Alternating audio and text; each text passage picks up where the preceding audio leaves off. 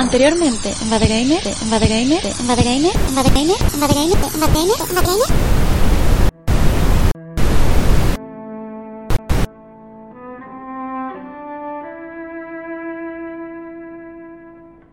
Hola, va de amigos. Soy Pedrito Molinillos y al contrario de lo que la mayoría piensa, en realidad soy de Sabadell. Pasaba por aquí y quería saludar a los miembros de Bade Gamers y a sus fervientes oyentes. Porque no tengo otra cosa que hacer después de haber fracasado estrepitosamente en mi jueguecito del cubo, que en realidad no era un cubo, sino un panellet de esos que hace mi tía abuela, que están de rechupete. Para despedirme, me gustaría mandaros a todos a freír calzots y deciros que disfrutéis mucho del programa. Hasta luego.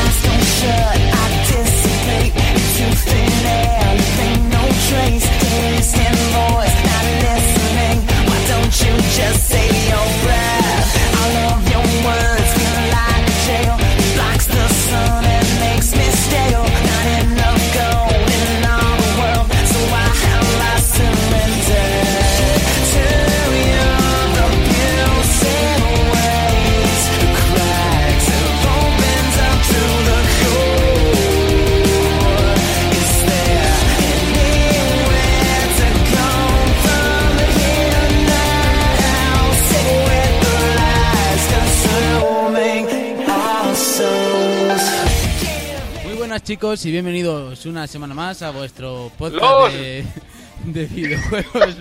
Joder. Ya está, ya Ay, para cuento. de empezar. Buena forma. Bueno, es que esta gente estaba aquí que no empezaba de ninguna manera y digo, vamos a empezar aquí de improviso, aquí de forma y ya está, porque si no dejamos de decir chorradas en toda la noche.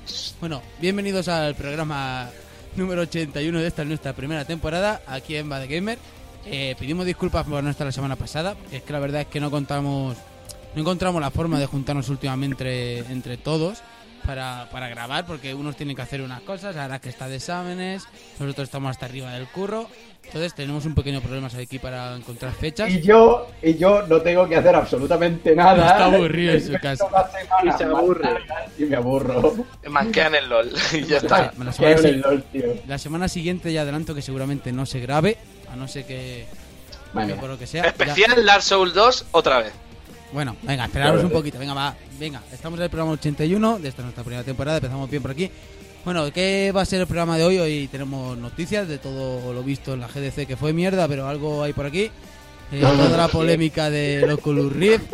Tenemos una que estamos jugando y tenemos el juego de Dark Souls 2 por Cormac y Tumba que por fin nos dejarán tranquilos a todos los demás y dejarán de darnos el puta coñazo con 55.000 mensajes todos los días a través de WhatsApp o Telegram o todos los sitios habidos y por haber. Eh, Claro, es que cuando no estáis acostumbrados a jugar a juegos de verdad y cuando sale uno, pues es lo que pasa. eh, ¿cómo, cómo, cómo las he definido ¡Ah! Las casuas. yo? ¿Cómo las he definido yo esta tarde por el WhatsApp? Han sido la- la- las las groupies o las guiris de- del Soul. Eso ha sido en privado, seguro que no lo estaba troleando por ahí. No, no, te troleo en privado, eso lo sabes, siempre, siempre.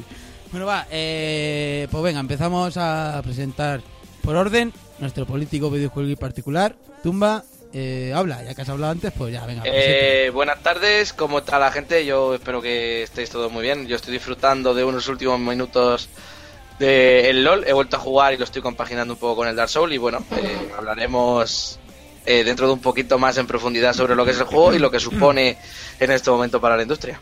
SS. Ese- ese. Sí. Venga, va, Yo voy a tirar pues, su render ya porque. eh, la niña del exorcista, Lucas. Hola. Bueno, sí, voy a decir algo más, que siempre digo hola y Ya, Sí. como que ya no mola. está- estaría bien, sería un detalle Ya, por tu mola. parte. Que muy buenas, otro programa más, echando de menos a Arak y a Mara y bueno, que aquí estamos.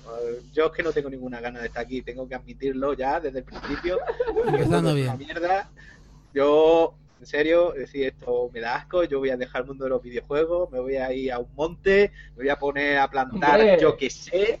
La cuestión es no hacer nada, porque ya me tiene harto todo.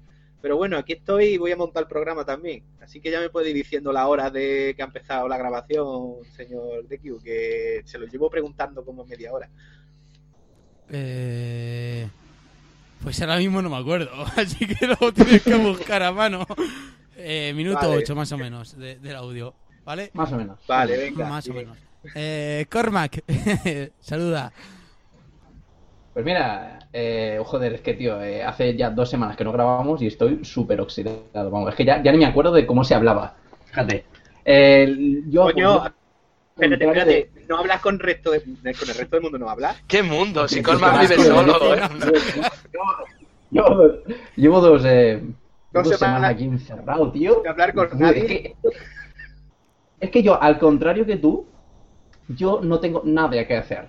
Por tanto, yo quiero hacer muchas cosas. Por tanto, estoy intentando hacer. Yo- sí, sí. yo tengo vamos, algo que eh, eso- hacer.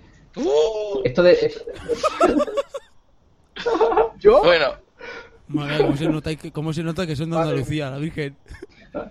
Oye, tío, tú no tienes ganas de hacer nada. Yo todo lo contrario, yo tengo muchas ganas de hacer algo. Por Bueno, eso todos sabemos que ese es. Eh, Todos sabemos lo que es. Iba a lo mismo. Eh, Vamos a recordar a la gente cómo puede contactar con nosotros. Nos pueden encontrar en, en Twitter, en Facebook, bajo el nombre Badegamer, nuestro blog, badegamer.blogspot.com, nuestro correo electrónico, badegamer, badegamers.gmail.com. También estamos en iVoox, estamos en iTunes, bajo el nombre de Badegamer, también nos buscáis, estamos por allí. Y también estamos en YouTube, que últimamente no sale nada. Estamos en nuestro grupo Pronto, de, de Steam. Y pronto, pronto. Y nada, estamos casi en todos los sitios habidos y por haber. Y no nos entretenemos más. Empezamos con lo que viene siendo el grosso de, del programa. Del programa. el grosso del programa. El grosa, programa. el grosa, el grosa del programa. Esperemos que todo se dé tutti bene. Y empezamos con la siguiente sección.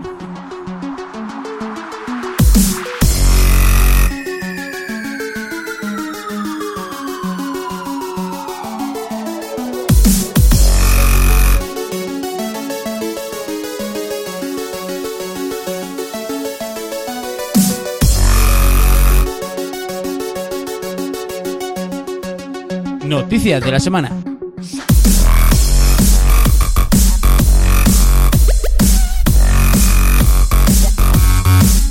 Bueno, eh, empezamos con las noticias de la GDC. ¿Y quién mejor para contarnos todo, todos los detalles de, y características de todas las cosas? Eh, Lucas, nuestro experto en, En las muchas cosas. en las Juntas. muchas cosas. Pues al principio Dios creó la tierra. Esa cosa es redonda. Dios, eh, no- estamos, ¿de verdad piensas que Dios creó la Tierra? Oye, oye, fuera. ¡Oh, oh, troll! Corta. ¿Cómo me ha troleado? ¿Cómo me ha troleado? Venga, va, eh, Lucas, Lucas. GDC.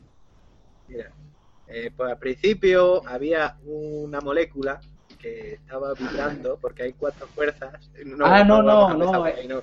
No, eso Bueno, es el bien- principio bien- de la guerra de los bienvenidos, no. bienvenidos a la, a la nave de la imaginación. Hoy en Cosmos veremos. ¡Ey! Muy bien, muy bien. Eh, bueno, eh, vamos a hablar de la GDC. Yo no la he visto, para empezar.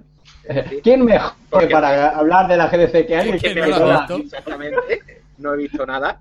Porque hay que decir que es que eh, no ha presentado ningún juego nuevo, que yo Así sepa. se, así se prueba que Lucas no estaba hipeado. O sea, que es imparcial totalmente. Básicamente, ese es el mejor árbitro, tío. Para el Barça Madrid, alguien que sea del Albacete Fútbol Club. Ya está, tío. Alguien a quien no le gusta el fútbol. Y ahí ya, Es más, alguien que no sepa las reglas del fútbol. pues como el árbitro. más, más o menos, entonces quedaría igual. Bueno, vamos a dejar ya de liarnos, que estamos con el pavo encima, que no podemos. Eh, y vamos a hablar de la GDC del 2014, que como decía, no se han presentado ningún juego, que yo sepa, ¿no? Vosotros no, no sabéis nada, ¿no? No, eh, la GDC yo creo que no se ha presentado nada, que yo sepa. Eh, lo único Se han visto muchos juegos. se han visto muchos pero- juegos, sí, pero nuevos nada, poco. Presentar. Sí, hombre, ahí Entonces, han sacado un in-game de 30 minutos de Las Guardian. ¿No lo habéis visto? No. Joder, tío, pues muy mal. Eres un troll, eso es mentira. Oh. Las guardian son los Bueno. padres, tío. No Half-Life digas 3. eso, hombre. Half-Life 3 confirme. Y Harley 3 Confirmado, confirmado. confirmado. Confirmado. Bueno, que han confirmado el Half-Life 3 en la GDC 2014. Sí. Ya ha pasado. Lo que fíjate, si te fijas en el guion, Lucas habla tres veces. Half-Life 3 confirme, tío. No- te lo confirme. Venga, Sí, vale. se me- Bueno, se me Arranca- arrancaremos esto alguna vez, señores. Eh, Lucas, por favor, No, no sé cómo vamos a arrancar esto. Bueno, pues vamos a hablar de la GDC, que por la razón de que nos han enseñado muchos juegos, pues nos ha parecido bastante mierda. Entonces no vamos a hablar mucho de ella, aunque nos estamos liando ya demasiado. Eh, para empezar, se ha hablado mucho de motores. Y hablando de motores, pues eh, han presentado Microsoft DirectX 12. No me parece buen momento para presentar DirectX 12, pero ellos sabrán, ellos verán lo que hace. Que se- dicen que será compatible con Xbox One, así que será un poco mierda, porque si Xbox One es compatible con el 11, pues yo no sé para qué más. Pero bueno. Lo que han dicho ellos es que van a adaptar, eh, adaptar un juego de PC a Xbox One, podría realizarse en un día. No me lo creo del todo. Bueno, eh, ¿Cómo, cómo, cómo? Repite eso. y yo lo veo. Que adaptar un juego de 12. PC a Xbox One podría realizarse en un día con DirectX 12. Hostia, tío. Mm, Eso es como meter una patada en la boca a esto de no, es que no realizamos ahora esta plataforma porque es demasiado complicado mientras suenan los alienígenas. Venga, sigue, sigue. Bueno, eh, esto muchas veces lo hemos hablado. eh, esto es para venderse el filete, que darse publicidad, me parece muy bien. Que ellos hagan lo que quieran, pero bueno, ya se verá cuando tengamos DirectX 12 así. Ya veremos más cosas, porque es que ni siquiera se sabe si va a ser solo para Windows 8 y los Windows futuros, va a estar compatible para Windows 7, es que no sabe. Así que lo dejamos ahí, de momento. También ha presentado Unity 5, que son la mayoría de los juegos indie que vemos hoy en día, todos, todos, todos son Unity. Así que, eh, pues está bien saberlo un poquito y ver las novedades que tiene, que eso lo buscáis por ahí, que tampoco nos vamos a contar, no vamos a leer aquí mucho. Y también un detalle muy chulo que Epic Games y Crytek han anunciado ambos. De- Primero lo anunció otro, uno y después el otro. Yo no sé si fue algo tácito, yo qué sé, por ver uno que lo hizo, lo hago yo también o algo así. Que lo que van a hacer es alquilar sus motores a compañías independientes que es lo que decía yo, es que una- Unity eh, se está llevando todos los juegos independientes y digamos los motores polluos, vamos a Polluos. los gordos, los gordos, pues quieren también pues su parte del pastel, ¿no? Y entonces lo que van a hacer es alquilarlo por un módico precio de unos euros cada mes y tal, poder usar sus herramientas y después sacar el juego con su motor. Eso en el tema motores, que eso es lo más destacable que he visto yo, que tampoco es que sea mucho, pero bueno. Y ahora después, por otro lado, lo más, lo que ha hablado todo el mundo, y vamos a seguir hablando en el programa desgraciadamente, va a ser de las gafas, las gafas de realidad virtual. Por un lado, Oculus Rift, antes de todo el percal que ha habido la semana pasada, que eso lo tardamos después, pero primero Oculus Rift ha mostrado el segundo kit de desarrollo, y lo voy a repetir, segundo kit de desarrollo, que no es que lo estén vendiendo, pero bueno, eh, de Oculus Rift, que ya tiene lo que es 1080p y todo estos rollos, ¿no? Ya es mucho mejor que el y que... y que se puede comprar bajo reserva al precio de Exactamente. ¿Cuánto era? 300, ¿350? 380 euros creo que salía. 350, 360 por ahí andaba la cosa. Por ahí. Bueno, pues ya lo sabéis. que- Pero sigue siendo un kit de desarrollo, lo recuerdo, ¿no? Porque ya ha habido algunos por aquí que estaba ya... Yo soy el hijo del hype y yo siempre quiero todo. Pero, El hijo del hype. no, pero si, te, si te lees las entrevistas que hicieron estos hombres cuando, cuando lo sacaron, dijeron que, que recomendaban esperarse a la versión final, a la versión de venta. Que aunque esta ya iba a estar muy, muy asemejada a lo que sería la versión final, porque ya viene en 1080p, ya viene con bastante características, ya bastante, la resolución bastante mejorada, que era el mayor problema que traía las Oculus. Eh, aún así nos esperemos. Eh, no es recomendable que lo compre la gente. Cada uno que haga lo que quiera con su dinero, pero que aún no es recomendable. Una cosilla. Claro, porque... ¿Los que financiaron el proyecto eh, van a ir Mira. recibiendo todos los kits o solo van a recibir uno? Solo, Re- recibieron, el, el primero. recibieron el primero, y incluso, pero hay algunos que aún no lo tienen. ¿eh? pues vaya. Eh, Pero han- Algunos no lo tienen. ah, Hay que decir que los que no lo tienen es porque tuvieron que parar la producción de ese eh, porque ya no tenían, digamos, componentes de esas gafas. Es decir, ya no los hacían porque eran muy antiguos los componentes. Muy raro, es decir, suena muy raro. Pero Sí, bueno, sí, así. suena rarísimo. Pero es así, es decir, que es que no, no podían montar más gafas de lo que pedían. Bueno, pero seguimos por eh, el Oculus Rift, el segundo kit de desarrollo, y hay que decir que ha eh, hace unos días, no sé si fue hace una semana, ya sabíamos que había superado las 10.000 unidades vendidas. Este, el segundo kit de desarrollo, en menos de 48 horas. Y después, por otro lado, eh, pues ya se sabía un poquito que Sony iba a presentar pues su Oculus Rift llamado Project Morpheus. Vaya que mierda, nombre. tampoco no han puesto un nombre. provisional de momento. primer- no, Sí, todo lo que tiene Eh, Project delante suele ser provisional. claro. Pues ahí tenemos, pues tampoco sabemos mucho más, simplemente que es más o menos la misma idea, que es un 1080p mi- y cosas así, y ya está. Y nada más. Es decir, eh, del GDC, ya lo que hemos dicho, se han, presen- se han enseñado muchos juegos, pero sobre todo eran juegos que ya se conocían, hay gameplays y cosas así, pero tampoco mucho más. Entonces, pues no nos vamos a meter en ello y si queréis destacar algo, pues destacarlo ahora y si no, calláis para siempre. Nada, decir así muy brevemente que lo, lo más cercano que ha habido eh, a mm, anunciar un juego han sido las filtraciones que ha visto, que ha habido de imágenes eh, a Kotaku del nuevo Assassin's Sí. Creed, el, El. Comet, que seguir, si las confirmaciones son ciertas, seguiría la estela náutica del Black Flag. En este caso llevaríamos a un templario en vez de un asesino, pero que eh, seguiría con la trama esta del Assassin's Creed Black Flag. Así que un poco mm, sí que es verdad que son rumores y demás que pueden no, no ser ciertos, pero dada la información tan sólida que han dado, da a entender de que probablemente lo confirmen. No, y hay, hay imágenes por ahí de, Que si hay imágenes que se ven claramente. de ven bien. París y demás. Es... La Revolución Francesa se acerca. No, no, lo de París es lo del Unity. Unity. sí. Pero lo de Unity está confirmado. El Comet no, no está confirmado aún. Ah, que han Y anunciado otro sería, y sería en. No, no lo han anunciado, son rumores. Y que sería en Nueva York, en la ciudad de Nueva York.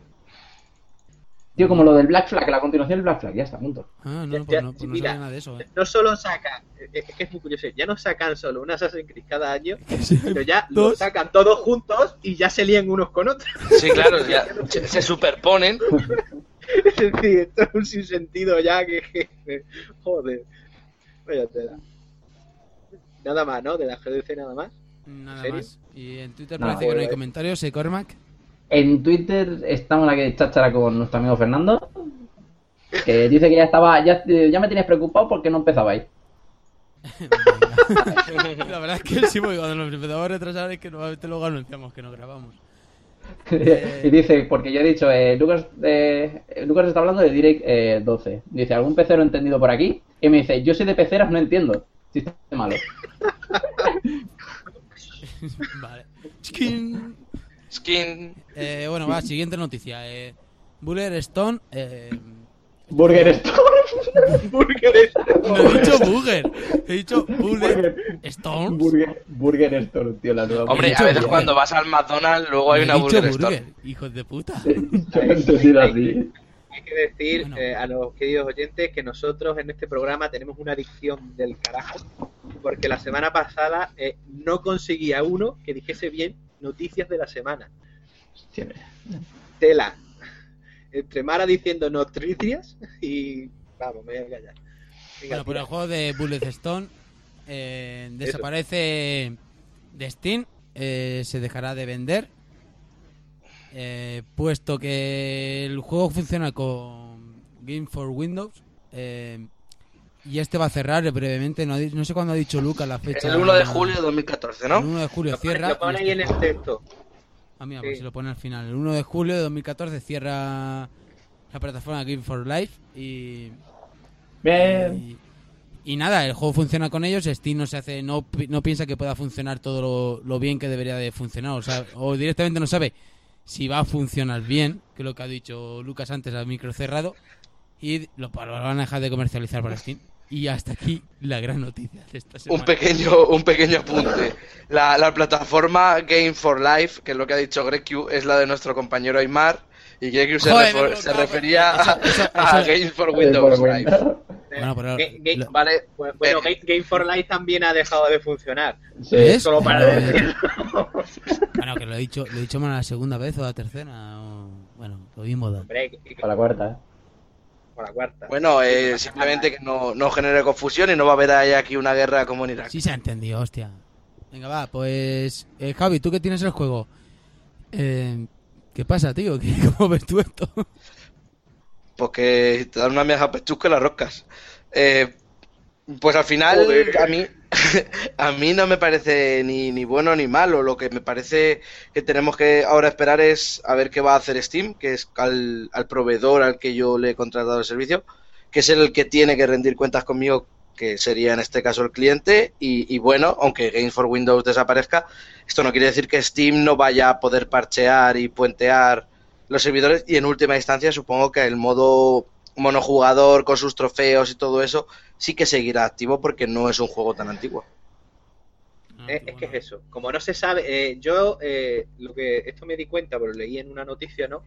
Y busqué por Steam, eh, digo por Steam, por Google, el punto de encuentro de Steam de este juego. Porque claro, como este juego ha desaparecido, no se ve en la tienda. Entonces, claro, ¿cómo accedes al, digamos, las discusiones de este juego? Por, por Google. Lo encuentras fácilmente. Y todos están diciendo que el juego funciona, sigue funcionando. ¿Funcionará después del 1 de julio? Pues hay muchos otros juegos que sí funcionan. Eh, la cuestión es que Steam no está seguro y como no está seguro de que funcione, pues lo ha dejado de vender. Eso no significa que el que lo tenga ya comprado no pueda jugarlo. Sigue funcionando y sigue viéndolo en la biblioteca como otro cualquiera.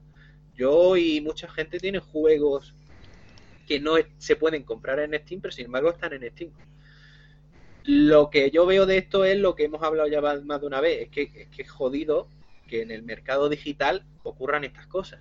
Pero bueno, yo en este caso lo veo normal, de que un juego que tenga un fallo técnico y por esa razón lo dejen de vender. Como diciendo, hasta que el fallo técnico no me asegure de que funcione bien, no lo voy a seguir vendiendo. Pero claro, el que lo haya comprado ya, pero Ah, es lo que hay. pero debería haber tip, debería haber, haber algún tipo de compensación por este tipo de Más, más que compensación, debería haber un tipo de soporte. Es decir, esto de abandonar un juego al- a la mierda, A mí que me compensen, que yo ya me lo he pasado y todas esas cositas, a la que vengan y me devuelvan la pasta y ya está. claro, pero bueno.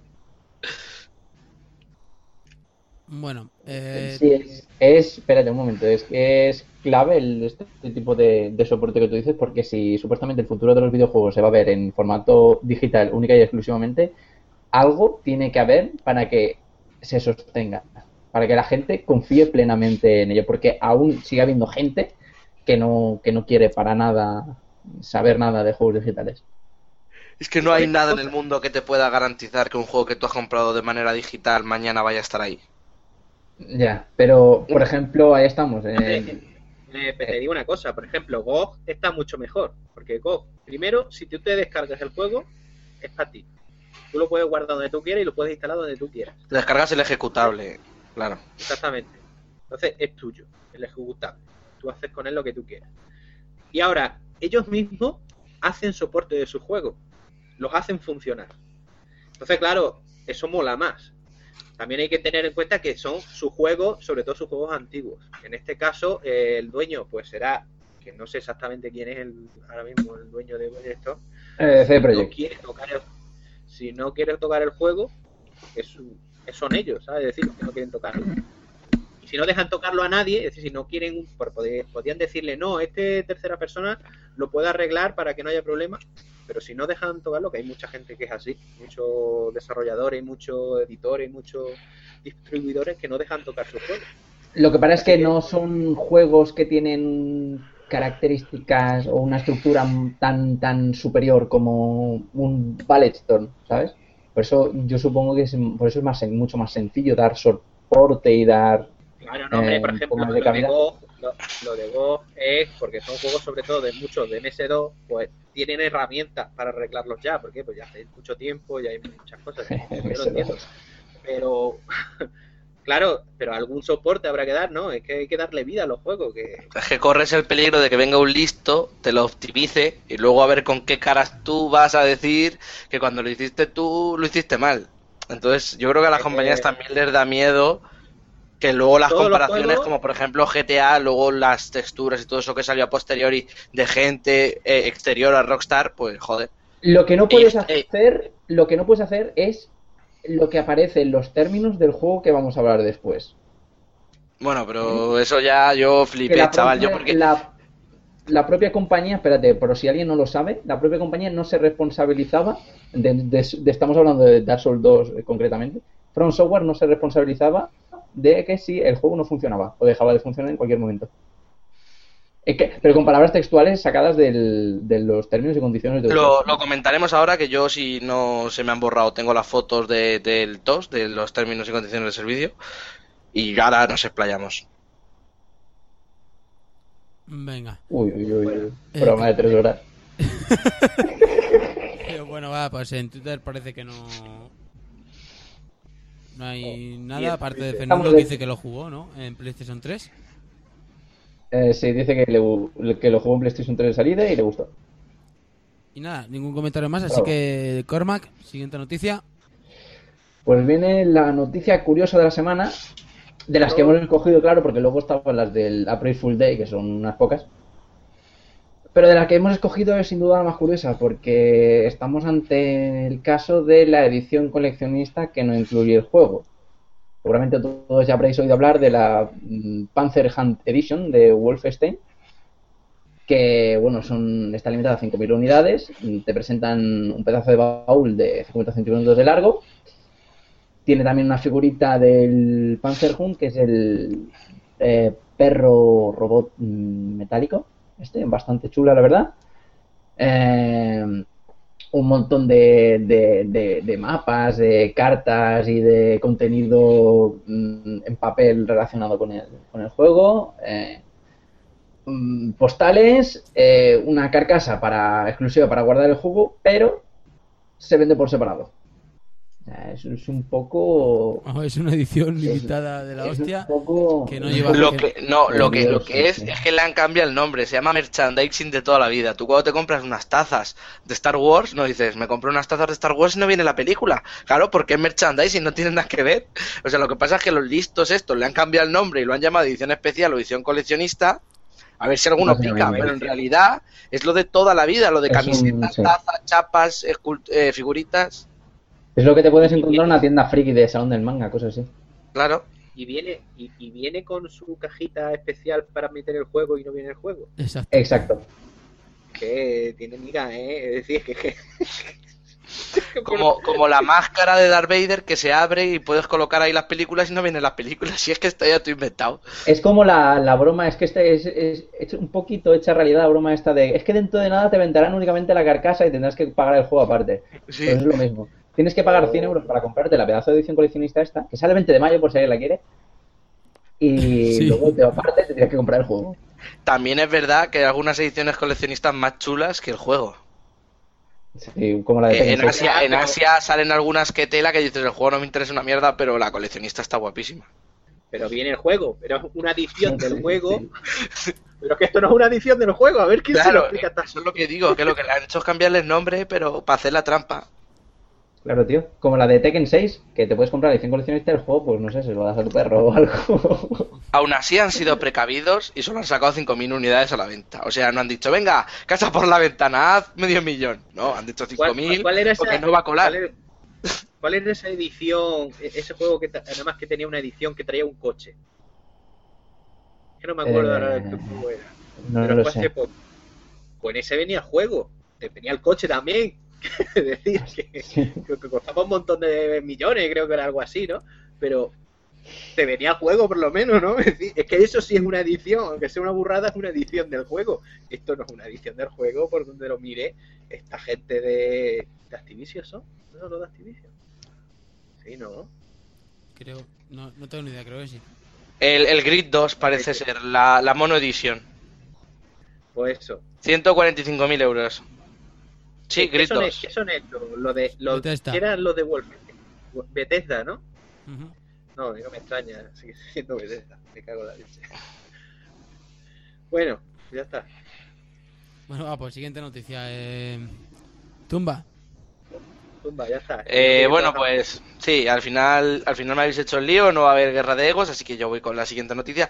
Amazon ha presentado por fin algo que, que muchos esperábamos, un dispositivo similar a, lo que serían las prestaciones de una consola básica, pero además ha rellenado un poco el paquete con, con contenido muy interesante, como que por ejemplo vamos a poder acceder a todo el contenido digital que tengamos comprado en Amazon, ya sean películas, series, eh, juegos. eh, también, por otro lado, y para rellenar este contenido, han llegado a contratos con Netflix, con Hulu, con YouTube, con Vimeo, con la NBA, que son las principales distribuidoras de contenido audiovisual, y la consolita que está ya puesta a la venta en, en Norteamérica costará 99 dólares, siendo el, el mando suelto eh, 40 dólares. Eh, opiniones personales. Me parece de puta madre.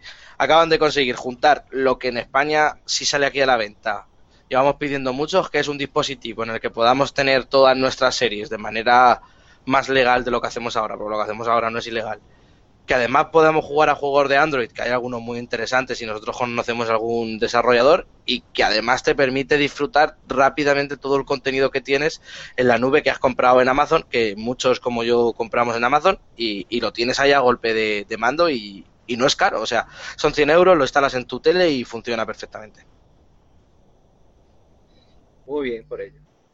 Otro más, ¿eh? hay que decir que es otro consola más de Android, que no eso, pero claro. Sí, pero que han conseguido todos los acuerdos con las distribuidoras oficiales, tiene Amazon detrás, es que Amazon. Es Amazon, no, si, es, es- si eso es lo bueno, es decir, que sea Amazon y que Amazon te ponga todo su, eh, digamos, colección, toda su, ay, ¿cómo se dice? Todo, todo su catálogo a disposición. Es- eso es lo bueno que tiene. Por el resto, por el resto es otro aparato igual que los ha salido mucho. Lo bueno es que sea de Amazon. Eh, una- un aparato que cumpla todas estas características de ver series y juegos y que funcione correctamente, ¿no? Porque me sé de otras que lo intentan en plan chibi, chibi, chibi y luego mierda. Ya veremos estamos hablando? lleva esto. ¿De qué estamos hablando? Abuelo, las patillas. No, no, no, no. Lo- lo estaba dejando caer. Bueno, otro aparatito más. Eh, estoy Pero con no, pero esto es bueno. Que, que es otro. Que, que es un único aparato que lo hace todo. Que eso es lo bueno. Y es que básicamente lo que hace. lo que Los aparatos que triunfan hoy en día son eso. Es decir, el aparato que te hace de todo. Es que ahora mismo sacas este aparato en España y pones eh, un plus, como lo que tiene PlayStation, con las series, eh, dos juegos de, de Amazon y otros dos de Android, y lo petas. O sea, lo petas. Igual que lo está haciendo PlayStation con sus juegos, que además te venga Juego de Tronos. Y lo petas, Lo tiene todo, papi. porque hay un montón de gente que quiere pagar, pero no quiere pagar en 200 sitios, no quiere estar pagando aquí, allí, allí, allí, 17 plataformas para ver tres series. Se lo juntas. Exactamente, Ahí la has dado. Y te pone el dinero sobre la mesa. La accesibilidad es el futuro. Señoras y señores, Amazon son los pioneros. Recordadlo. Eh, venga, va, siguiente ¿Cuánto- noticia. ¿Cuánto eh. dinero te ha pasado? ¿Cuánto dinero te ha pasado, Sí, Marc? Corma, Corma que está sacando la voz del siglo XXV. Me están, me están, bueno, me están pasando. Uy, no puedo hacer nada. Eh, El taco, el taco, dado. Tienes embargo también. ¡Mierda! Me he tirado de las orejas. Siguiente noticia, venga, va. Bueno, siguiente noticia y acabamos ya con esta, aunque más bien empezamos ya con esta, porque es la noticia que la semana pasada rompió el culo a todo el mundo, nunca mejor dicho. Eh, Facebook compra Oculus VR.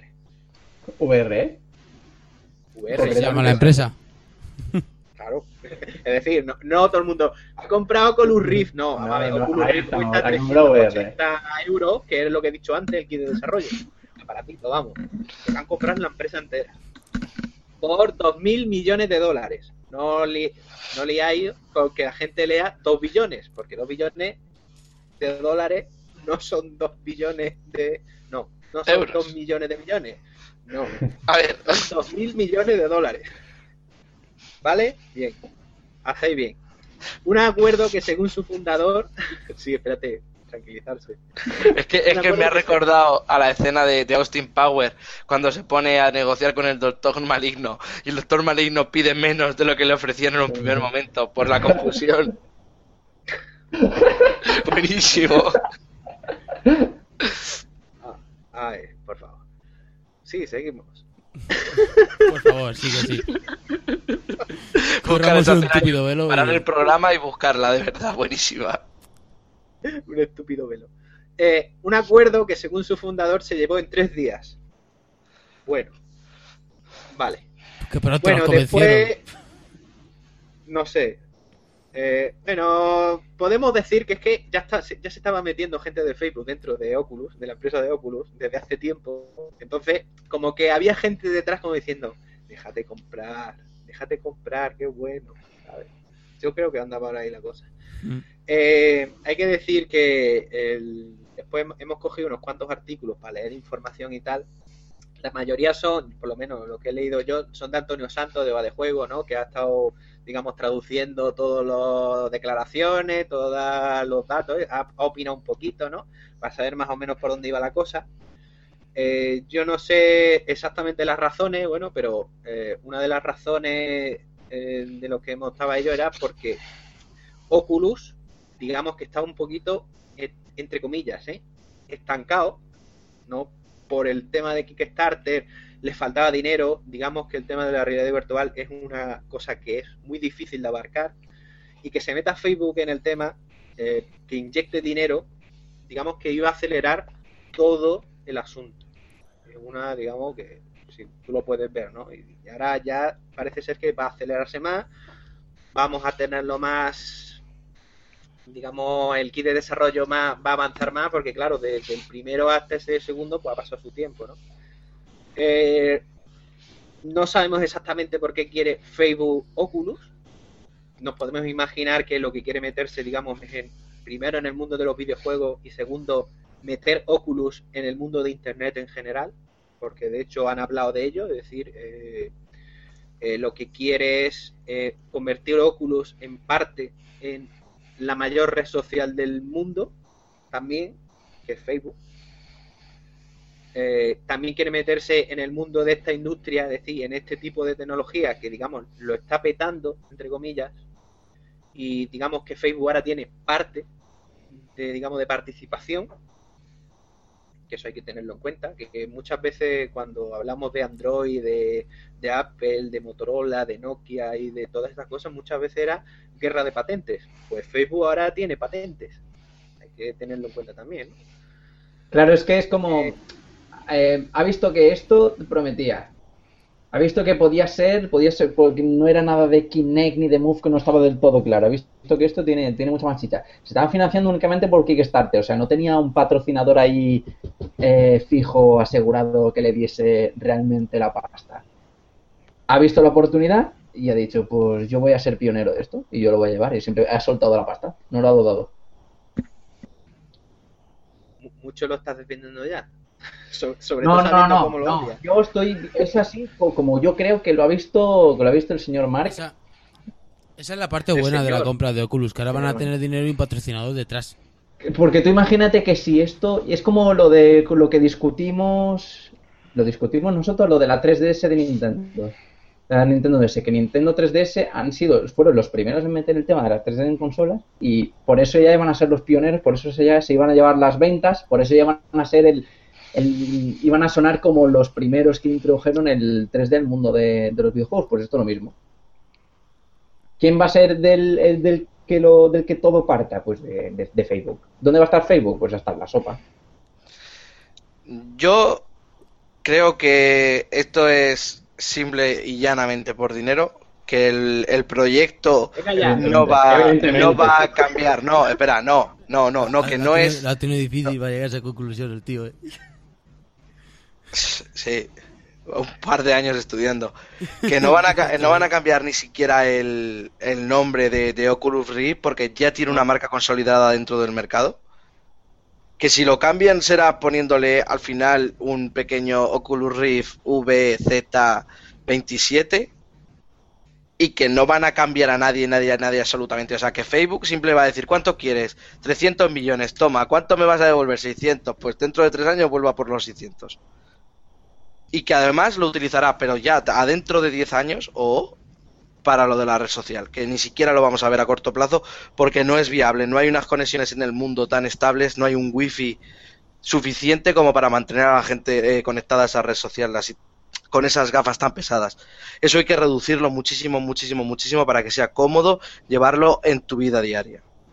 Claro, esto lo ve él como una inversión a largo plazo en el cual ha visto un camino que puede llevar a algo innovador o puede llevar al futuro. Esto es lo que yo creo que es el punto de vista de, de Mark Zuckerberg.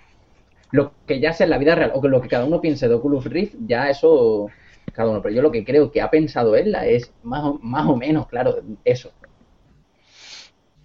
Y lo que ha dicho Bueno. tú, vamos. Vamos, vamos a también a continuar un poquito y tocamos todos los temas, después ya lo tocamos así todo general. Eh, eh, el tema de los 2.000 millones eh, parece ser que, hombre, si lo comparamos con el tema de la compra de WhatsApp, eh, le ha salido barato.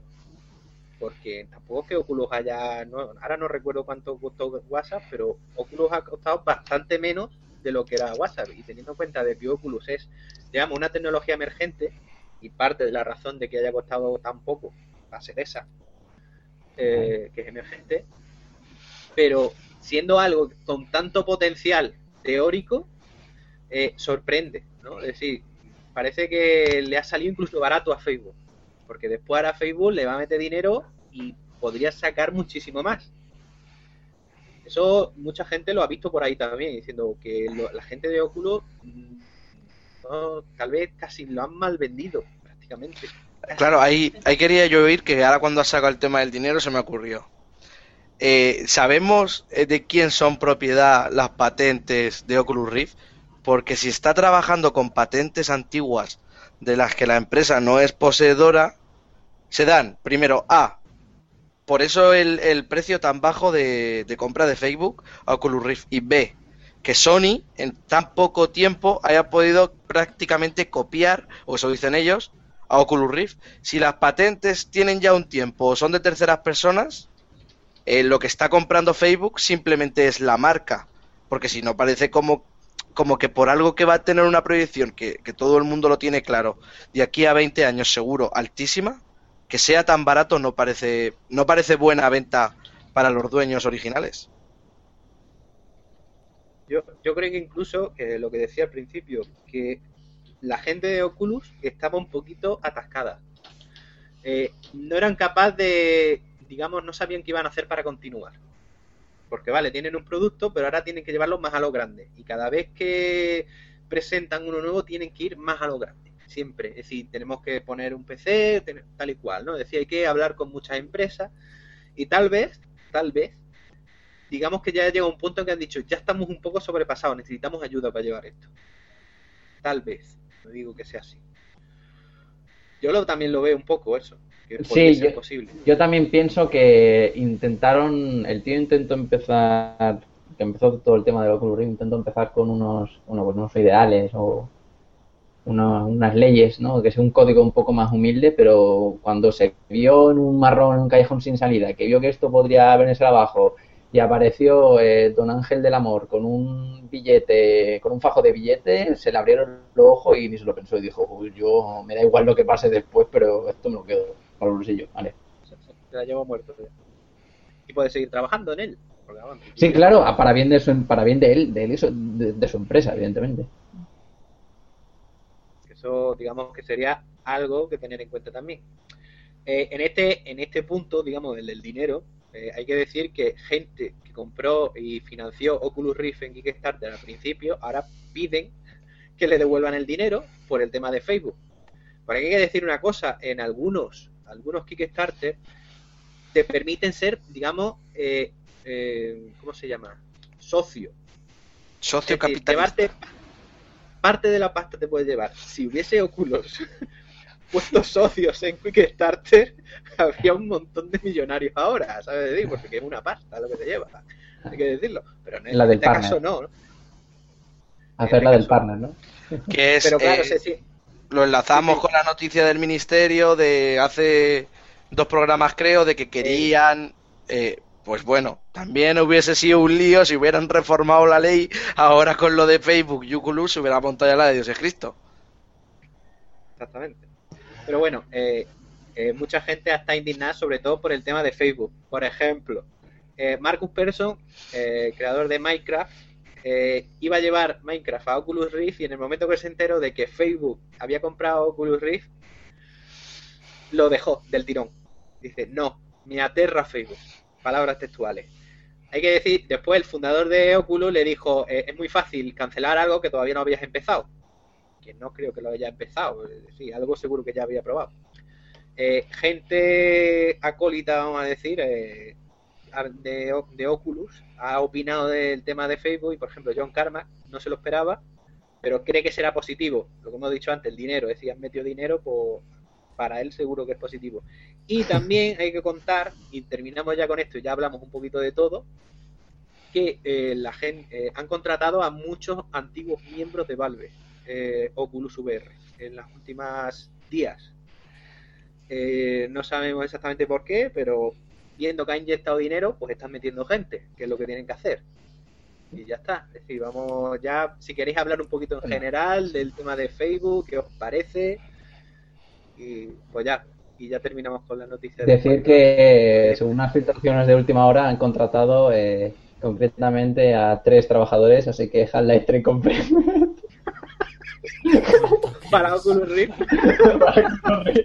Exclusivo. Ay, por favor. Venga, Bueno, ¿alguna opinión? ¿Alguno? Os reís, Alguien pero raje. puede ser. ¿Eh? Pero puede ¿Eh? ser. O sea, es que, a ver, Pero 120 más probable que dólares sea para el... Half-Life para 3, Oculus Rift y vende 2.000 millones de copias el primer día. Más que personas hay en el mundo. Hay gente que se compra dos, como Greg Q. Y Ah, va a ser un juego que se va a jugar en Oculus Rift, pero va a ser para Facebook. O sea, lo vas a poder compartir en tus estados. Hostia, ¿te imaginas? Te has quedado sin balas. Dile a tus amigos que si te prestan balas. Y tú no haz nuevos amigos para las granadas. Hostia, Qué muerte. mira. Tendría que dejar los videojuegos. Sí, yo tendría que. Sí. Bueno, volver a a jugar a la Play 2. A la Dreamcast. Sí, no, ¿eh? Yo, yo no lo veo tan improbable. Bueno, yo creo que esto ya ha quedado más que No, zanjado no, y hemos opinado. No, No, no. no, no. ¿no? No, Joder, no habéis opinado nada, cojones. Es decir, yo he hablado mucho, pero vosotros me habéis dicho una mierda. A ver, lo de que Facebook la aterra, eh, estoy de acuerdo con ambas partes. Yo tampoco me metía en nada que tuviese que ver con Facebook por cuál es el modelo de negocio y cuáles son sus intereses finales. Al final eh, es dinero y no hay ningún otro tipo de variable. Y también es fácil lo que dice el otro, dice, bueno, claro, es que es, es sencillísimo decir, no, no lo voy a hacer, claro, porque has echado números, cabrón. Has visto que no te salía a cuenta sacar Minecraft en, en Xbox y ahora has dicho, mira, qué bien me ha venido, esto me ha venido el pelo, me voy a mi proyecto nuevo, que lo voy a, a Minecraft 2 y me dejo de promesas que hice en su día que, que veremos. No, el Minecraft de verdad, ¿no? Porque aún sigue siendo una beta, ¿no? No, yo creo que se lo lanzaron ya del todo. Bueno, bueno. No sé, yo también creo que, que eh, lo mismo que has dicho tú, que el tío del Minecraft mm, eh, ha utilizado un poquito esto, aparte de que puede ser que Facebook no le guste, pero lo ha utilizado un poquito como excusa para, ¿no? para quitárselo así un poquito de medio. Sí, bueno, he dicho Microsoft, pero era Oculus Rift, ¿se me entiende? Yo tampoco me metí ahí, ¿sabes? Viendo ya cómo el tío consigue la empresa, pues, pues ya por ahí yo no me meto. Qué miedo, tío, porque acabes en la calle y habiendo perdido todo. Capaz de acabar en la calle habiendo perdido todas las patentes. Querrá renegociar, porque a lo mejor hizo un trato antiguo con Oculus Rift y ahora que ha visto dónde hay dinero dice, buah, el trato antiguo a la mierda, quiero uno nuevo.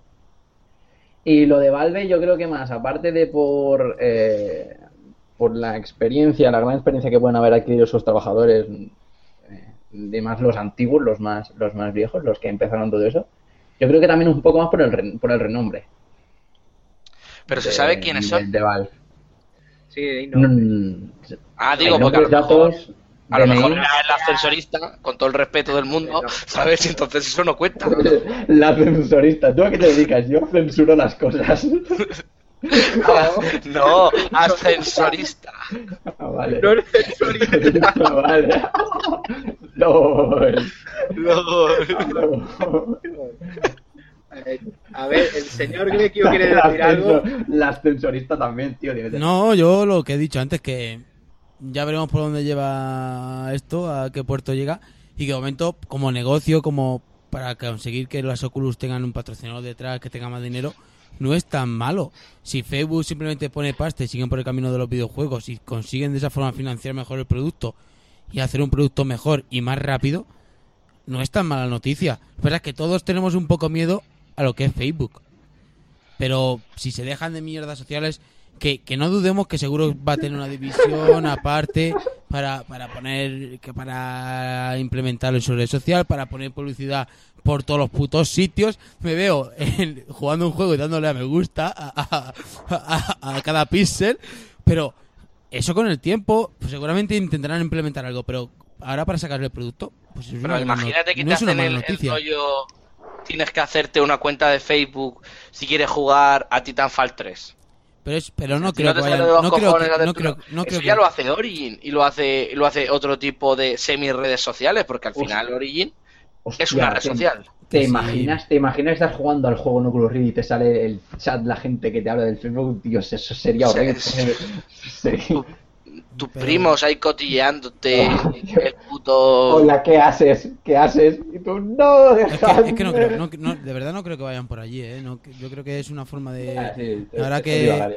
Ahora que Facebook está bajando, porque Facebook está bajando y está buscando otras vías y hacer, ya no solamente Facebook es Facebook y ya está, ahora es, ahora tiene WhatsApp, ahora tiene Oculus y tiene muchas más divisiones que ya es como cuando hablamos de Google, cuando hablamos de, de otras empresas, ya no solamente la red social y entonces Pues va a tiene intentar y tiene que exprimir más cosas, ella es una empresa que lleva muchas cosas y va a explotar muchos negocios. Que las va a Yo se lo intentar digo una cosa. entre ellas, sí, pero por ejemplo, WhatsApp, cuando lo compró, todo el mundo tembló y de momento nada ha cambiado en WhatsApp. Eh, bueno, eso no lo sabemos nosotros. De momento. La De momento. Estoy diciendo Ya- de ya esto- de esto son momento, de Teorías un momento poco es algo bueno. Tranquilo, Eh, tranquilo, No. dinero No, no. no es algo A ver, malo. Señores, Tal- tal la agencia, dicen. la agencia No. de espionaje estadounidense tiene vínculos claros y demostrados con, con Facebook. Quiere decir que cualquier cosa, cosa que pasa con Facebook, ellos pueden enviar un requerimiento y les van a enviar la información y Facebook no les va a poner ningún problema. Si yo me voy a poner un dispositivo en la cabeza, lo último que quiero es que el puto Estados Unidos sepa todo el rato dónde estoy. Y lo digo en serio, o sea, eh, ya pasa lo del mundo de los videojuegos, ya va a ser la paranoia. ¿Qué mierda le van a meter estos norteamericanos ahora a toda la mierda del Oculus Rift? Se puede liar la de Dios es Cristo. Pues ya ves. Hombre, Oculus todavía no se mete en tu, en tu cerebro, todavía. No, no, no, pero te geolocaliza, macho. Qué te- eso. pues es- eso lo hace el smartphone ya, ¿sabes? Decir que Entonces- tampoco... Pero yo el smartphone no lo llevo encima. Ah, no, pues no sepa Estás entonces para qué te sirve. A veces sí y a veces no. A veces la vida te da la espalda, amor. Bueno, eh, ha- habéis hablado suficiente de Oculus. eh, me gustaría a mí... Yo estoy harto, tío. Yo he hablado He más de lo que he hablado- hemos hablado porque tú te has empeñado en que hablemos cada uno No, de es que nosotros. Corma quiere hablar Así de Dark Souls y no cabe, no cabe en sí. Y son ya las 11 No, y no ha empezado. Yo no tenía pensado decir nada más No, que. Yo, yo tengo control al tiempo y más o menos vamos. Eh, yo quiero hacer un pequeño paréntesis porque es que tengo que soltarlo, porque es que si no, no puedo más. Es que no puedo más. Lo siento, lo he contado antes del programa. Es que tenías que hablar del tema porque no lo aguanto. Es que no, no lo aguanto. A ver, el tema de Oculus Rift. Eh, estoy un poquito harto ya. No por tanto el, el propio aparato en sí, porque el aparato en sí Que me también. parece una buena idea. Eh, No, no, me parece una buena idea. Es decir, yo Ah, vale. tengo que decir, por ejemplo, yo no sé si os acordáis una película que se llamaba Johnny Mnemonic, que es No. de principios de los 90. Eh, Sale Keanu Reeves. Bueno, No. pues Keanu Reeves se mete en internet con un aparato que es exactamente igual a Oculus Rift, a internet, y digamos que controla el tema así, súper guapo. ¿eh? Eso, eso si Facebook coge y hace eso, dices tú, toma. ¿sabes? Y Ha traído Mm. lo que... ¿sabes? Minority Todo Report, muy ¿no? Exacto, Bueno, sí, pero bueno. Pero con gafas. Yo esta- Yo estaba pensando en. Pero- ¡La publicidad nos ataca! la- la- el enlace que tengo puesto por ahí Ya en nos lo el, puesto tú ahí el GIF. el GIF está ahí. Hostia, Bueno, quitar la la cuestión. quitar la publi ahí va a ser un, un horror. Bueno, El Oculus Rift, digamos, es una buena idea. Eh, eh, pero realmente no es nada nuevo. Os lo he comentado muchas veces por privado. Yo siempre he rajado de Oculus Rift. ¿Por qué? Porque no es nada nuevo. Es que yo no sé dónde está lo nuevo en Oculus Rift. Yo es que he visto cosas como Oculus Rift desde hace 20 años, hace 30 años. Iguales. Ahora, lo único distinto es que te lo puedes traer a casa por primera vez. Eh, Lucas, es, el, es nuevo en tener más dinero que el resto. Ya está. Y por eso puede salir adelante. ¿Y cómo es posible que Sony en tres meses lo haya copiado? Muy A fácil. ver, eh, según, Sony llevan trabajando en ello Una polla como una hace no sé cuántos años. Eso es lo que dicen. ¿Qué es Oculus Rift? Y es exactamente ¿Qué es igual y tiene las mismas prestaciones. No me lo creo. O sea, es que no, me lo no, puedo creer. Es que Sony sabrá de Oculus Rift, habrá sabido de Oculus Rift antes, mu- mucho antes que el resto, seguro. Es que no es nuevo. Es que lo estoy repitiendo. Es que, es que te piensas que, que Nintendo no ha tenido ya unas versiones de eso. Coño, si la Virtual Boy era casi esa idea, solo faltaba la imagen. Por eso he dicho, buena. eh, por eso he dicho exactamente con las mismas prestaciones. O sea, porque ver, la es idea, más, es muy- más muy atrás, más adelante, con más cosas, menos cosas, la habrá tenido todo el mundo y yo cuando era pequeño también la tuve. Todo el mundo la ha tenido. ¿Qué es Pero hacerlo es lo difícil. Y hacerlo con la tecnología en dos puntos del mundo a la vez, sin que nada sepa uno del otro, es complicado. Y coincidan en hacerlo de la misma forma. Yo te hago un Oculus Rift mañana. Venga. Hostia, tío, vamos a patentarlo y... Y lo- Ojo, tío, a eh, 60 pavos y te que forras. nos- claro, y que nos, que nos lo compre en Twitter, tío. Y piénsalo un tenemos a los hipsters, a los hipsters lo tenemos comprados. A ver, si me vas a poner ¿Qué- una tele y una caja, no vale. No, no, no, no, más, más sencillo. Unas gafas de bucear y un smartphone. No es lo mismo. Escúchame, no, no, no. No estoy diciendo ninguna tontería. Es que es la misma tecnología, ¿eh? Es exactamente la misma. Es que no es nuevo. Y es que me tiene harto la gente. Es que parece que ahora que Oculus Rift va a cambiar el mundo. Yo si me pongo el smartphone delante de la cabeza me quedo visco. Va a curar eh, enfermedades como el cáncer y demás. Eh, es que no, no lo sabía. No, y, y no, no, pero es que peor todo, no, pero es que peor todavía, es que me dice, he leído gente que decía, no, es que ahora Facebook compra Oculus Rift y lo va a alejar del mundo de los videojuegos, es que es una mierda, porque esto tendría que quedarse en el mundo de los videojuegos. ¿Por qué? Si, si, si puede- se puede hacer miles de cosas con eso. ¿Y qué coño significa el mundo de los videojuegos si, por ejemplo, Sony tiene tentáculos en medio mundo, Nintendo tiene acciones en 200.000 empresas y al revés también? O sea, ¿qué es el mundo de los videojuegos? No existe algo tal cual. La No gente tiene acciones e invierte dinero en unas cosas y en otras. Usar, usar Oculus solamente para hacer videojuegos. Tampoco Solo. hay ninguna tecnología en el mundo que sirva solo para hacer videojuegos. Ninguna. Yo no lo entiendo. Pero es que además, eh, no solo ver la gente hipeada, después yo pienso en lo que es Oculus Rift, y yo pienso en Oculus Rift como un monitor avanzado, pero un monitor. ¿Tú juegas con un monitor? ¿Tú juegas con un monitor? Yo no sé, que me A ver, claro, es un jugar- monitor que tiene Bueno, giroscopios, es, Es- eh, no, no velocímetro, deja de ser un monitor. monitor. Pero la inversión que te proporciona es muy buena. Vale, sí. Pero ne- le- ¿Y cómo necesitas un una máquina muy potente detrás. ¿Y cómo juegas? Con teclado y ratón y con mando. Vaya mierda de realidad virtual que tengas que jugar con teclado y ratón. Hostia, el anticristo ha renacido. ¿Qué va, tío? Entonces, tío. No lo entiendo. Es decir, que diciendo, pero si, vamos a ver, realidad virtual momento y lo ya- único ya- que ya- se puede hacer ya hay con- dispositivos como el el, Sí, sí, el Hydra este pistola. creo que es o el, el que te Pero- reconoce el movimiento de las manos como la aventura esta Eh. gráfica que han hecho para que El Kinect Vale, sí. es súper útil, es súper preciso. El Move, que no veas también. A ver, lo que quiero decir es que, aparte de un. imagi- imaginaros un Dearester 2 on Rails. Eso es lo que puedes hacer con Oculus Rift. Pero Tío, puedes mirar izquierda y derecha y te sigue. Claro, es que yo no quiero, yo no quiero que me lleve él, tío. Eso es del año de la pera, eso es un paso hacia atrás. Yo quiero moverme cuando yo quiero moverme. Eso es lo mágico. Pero Oculus Rift por sí solo solamente puede hacer eso. Por sí solo. Puto Lucas que me está quitando el hype. Es que A ver, Yo le he probado. que voy. yo le he probado- del mundo. yo lo he Es una probado peli. y, y, y- y mira eh, es, es totalmente diferente aunque estés jugando con el teclado y ratón la inmersión que consigues Pero lo y- que, lo que dice Lucas también es que es opcional, que realmente no es nada necesario. claro que no es nada claro que necesario, pero, es un no paso más No cambia la evolución. es una forma diferente de ver el juego es una forma. Y las 3D también, pero no van a otra escala, van a diferentes Claro, pero niveles. entonces, eh, no, no, no entonces no evoluciona. hablando que ver, ver un juego en una televisión de 15 pulgadas es una mierda y si lo ves en una de 42 es dar un paso más. Claro, si lo o ves sea, con un altavoz mono y lo ves con un altavoz de Dolby Surround es un paso más. Sí, es un paso más, Es el mismo videojuego. pero es el mismo videojuego. Claro, no, Sí. no te va a meter dentro del videojuego y te vas a mover tú.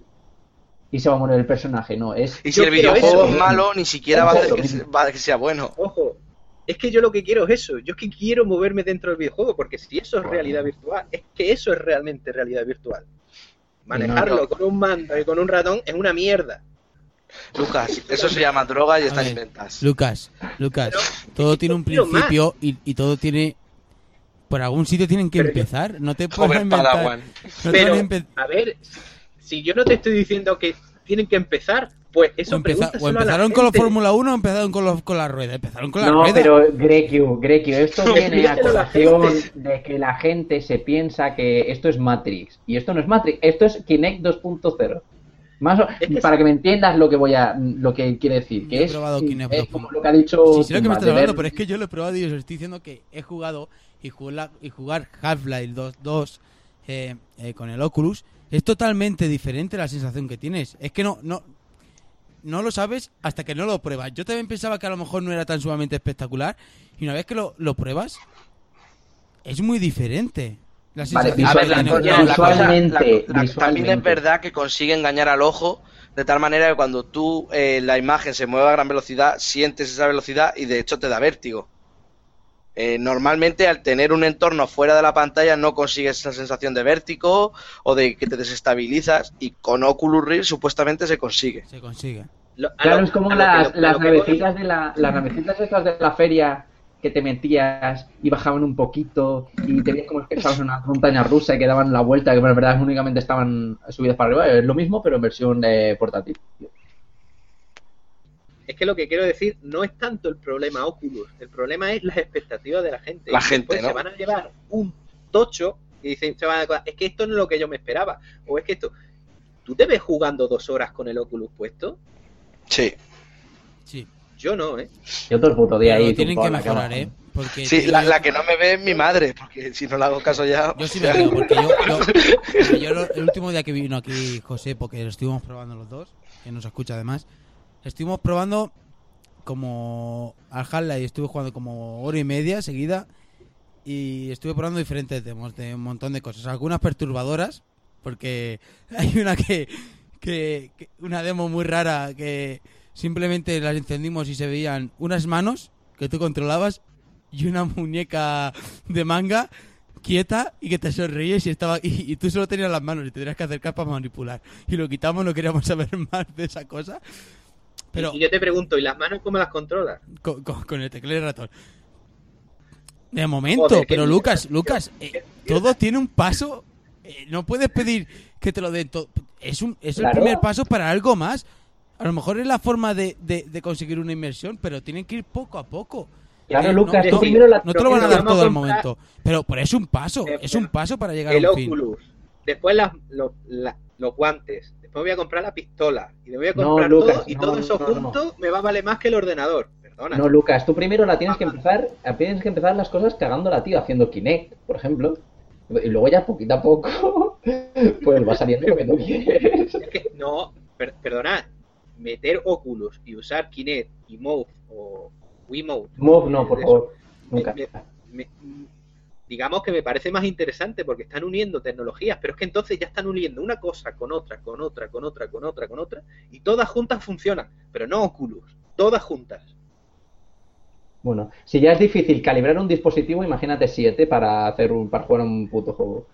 Es Ah, decir, imagínate. eh, yo no hablo tanto de Oculus y el problema de Oculus en sí, sino yo no sé la gente que se espera ya, es decir, parece que vamos a salvar el mundo, cuando la industria tiene montones de problemas y muchos de ellos son de presupuesto. Y, y Oculus va a subir el presupuesto en una jarta. ¿eh? Tenerlo en cuenta. Y yo qué sé, yo he jugado últimamente a un juego que es darte bofetadas de realidad y no hace falta tener Oculus, ¿eh? Que eso ya lo cuento después. Vale. Tío, por favor, Eh. Estoy harto ya de las gafas, es que les he pillado asco, no me las voy a comprar, no quiero saber nada más de ellas. Yo, yo tengo, yo, yo he, soltado esto porque no quiero hablar más de ellas. directamente. Si las pruebo algún día me parece muy bien y, y seguro que están guay, pero lo siento, es que lo odio. Hartazgo. Y pasamos ya, ¿eh? Venga, cambio de sección. Va, ¿Y para cuándo Apple con su dispositivo para Apple? Y ahora cuando venga Apple, uff, cuando venga Apple, por favor, Dios. Le pondrá uno ahí delante y dirá, no, es que esto es el futuro del futuro. Cormac, comentarios en Twitter. No, no ve que es que me, perdona que me han dado un, un lagazo. Eh, Fernando dice: ¿Cuánto daño ha hecho el puto Facebook? No se podría haber quedado con su puto Candy Crush y la mierda del Farmville o como se llame. Que los Simpsons también lo dijo, lo de Farmville. Sí, y. ¿Y qué dice Víctor? Ah, porque he dicho, Lucas se ofrece a hacernos un Oculus Rift propio con un smartphone y unas gafas de buceo. A 60 pavos. ¿Os interesa? Y Víctor ha colgado una foto que es del Fry de Futurama que pone el típico Shut up and take my money. O sea, que ya tienes un comprador asegurado. A ver, que, que- es que suena tonto, pero es que la en realidad es que no es tan complejo la idea. Es que lo guay es que lo han traído a la casa y, y son tecnologías así. No es simplemente una gafa de vocear y un smartphone, obviamente, pero anda por ahí cerca. Las cosas sencillas son las que funcionan al final. Está mucho No las la cosas muy antigua, complicadas. eh, Lucas. Chaval, Perdona. Estás, eres, Escúchame. eres- Ha eres- vivido mucho, escúchame. que es otra cosa. No, no, no, no. No. Tú eres el que está chapado a la antigua. Tú. Ole, y yo lo que toma. quiero, yo lo que quiero son los putos guantes y meterme en internet. Enter de. No. Me quiero meter en internet. Yo quiero eso. Y quiero que mis hijos nazcan si no con eso- chupes en la cabeza y conectarlos al PC. Y que sean gordos no me dan eso, todos conectados, alimentándose de la fuente de alimentación. Lucas, Lucas, tienes que ver Wally y comprender el significado de la deshumanización. Yo ¿Qué ya he nacido deshumanizado. tío. Me, me estoy dando asco, eh. En serio. Tú sí que das asco. ¿eh? Igual metía tu podcast de, de Hypers. eh. Tú tienes, tú tienes, tú que te- ya te mueves en otras esferas, tienes un podcast de cine y todo. Claro, tira ya. tío, Aquí somos críticos con todo y le damos caña a todo. Y es así. Eh, Es así. vale, vale, si yo respeto vuestra opinión, yo la respeto, pero que lo estéis sacando de contexto también. De contexto no, tío. El contexto es el que era. Apple, o sea, Facebook compra. No, no, sí, sí, eso está muy bien. Que Comentamos que eh, es ha, qued- ha quedado claro, creo, para todo el mundo las opiniones de cada uno de nosotros. O no. La mía no ha tenido que quedar muy clara porque. Oye, si no eh, ha que- si no ha protegemos quedado los claro- bandos. Si no queda claro que Claro, manden- Oye, espérate, espérate. Oye, es que si no ha quedado claro que la gente nos manda un correo diciendo, oye, perdona, es que después de una hora de conversación aún no me ha quedado claro. lo que Envía pensáis de Oculus futuro al 2233 si piensas que No. Oculus es el futuro. Envía Oculus cosa. chapada a la antigua al 2233 si piensas que Oculus es una Y mierda. una cosa, no, no, a ver, y una cosa que añado, se me ocurrió ahora mismo. Eh, si Sony todavía no ha, ha dicho que sus gafas son para ver Blu-rays en 3D, raro me parece ya, porque deberían decirlo ya. Que sus gafas de realidad virtual sirve para ver películas en 3D. Y ahora dirás, es que eso es una, 3, una 3DS con cinta aislante a la cabeza, ¿no? No, hombre, no. O mira, no, pero es Oye, tío, usar la tecnología que tenemos ahora y ponerla ya delante, es que la tienes que poner delante de la gente, si no, no va a funcionar nunca, ¿eh? Oye, Lucas, oye, que, que te voy a decir que tengo un vecino que, que es muy así, muy, muy ruidoso. Y, yo, y tú que eres así muy, muy eh, tienes manitas. Y yo si te doy, si te doy una goma del pelo y una, y una piedra, tú me haces una catapulta. Joder. Cállate, cállate, si tú no sabes la virguería que hago yo en casa. Cállate. Aquí ves. Es MacGyver. Bueno, cállate. La novia está contenta. A la... Yo no digo nada. Oye, oye, que cada uno lo entienda en el sentido que lo quiera entender, ¿eh? Y va, Cormac en el de todos. va, cerramos las noticias y pasamos a la siguiente sección.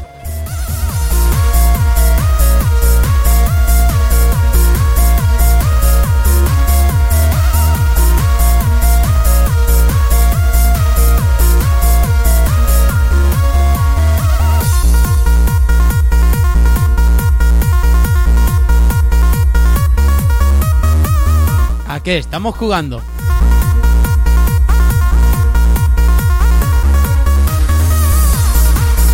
Bueno, eh, llegamos a la, a la sección de la que estamos jugando. eh, que vamos a empezar con Cormac y su coleta, que acabo de verle el moño por la cámara. Y que nos cuente lo que ha podido jugar. Eh, como va a tener que hablar primero Tumba y él, y así tienen descanso para cuando luego empiecen a hablar de Dark Souls, se van a meter ba- bastante rato. Así que Cormac, que empieza tú y le sigues tú, Tumba. ¿Vale? Y así ya, Hola. Venga, Antonio Bandera. Antonio pues Banderas. No, no, yo creo que me queda mejor que a, a Matthew McConaughey en, en True Detective, pero bueno. Eh, voy a ser bastante breve y conciso. Ah, qué, qué bonito me ha quedado. Eh, yo he jugado a, bueno, aparte de lo que vamos, obviamente vamos a hablar después, a Dark Souls 2, que no, aquí no me voy a comentar nada más, sino sería absurdo.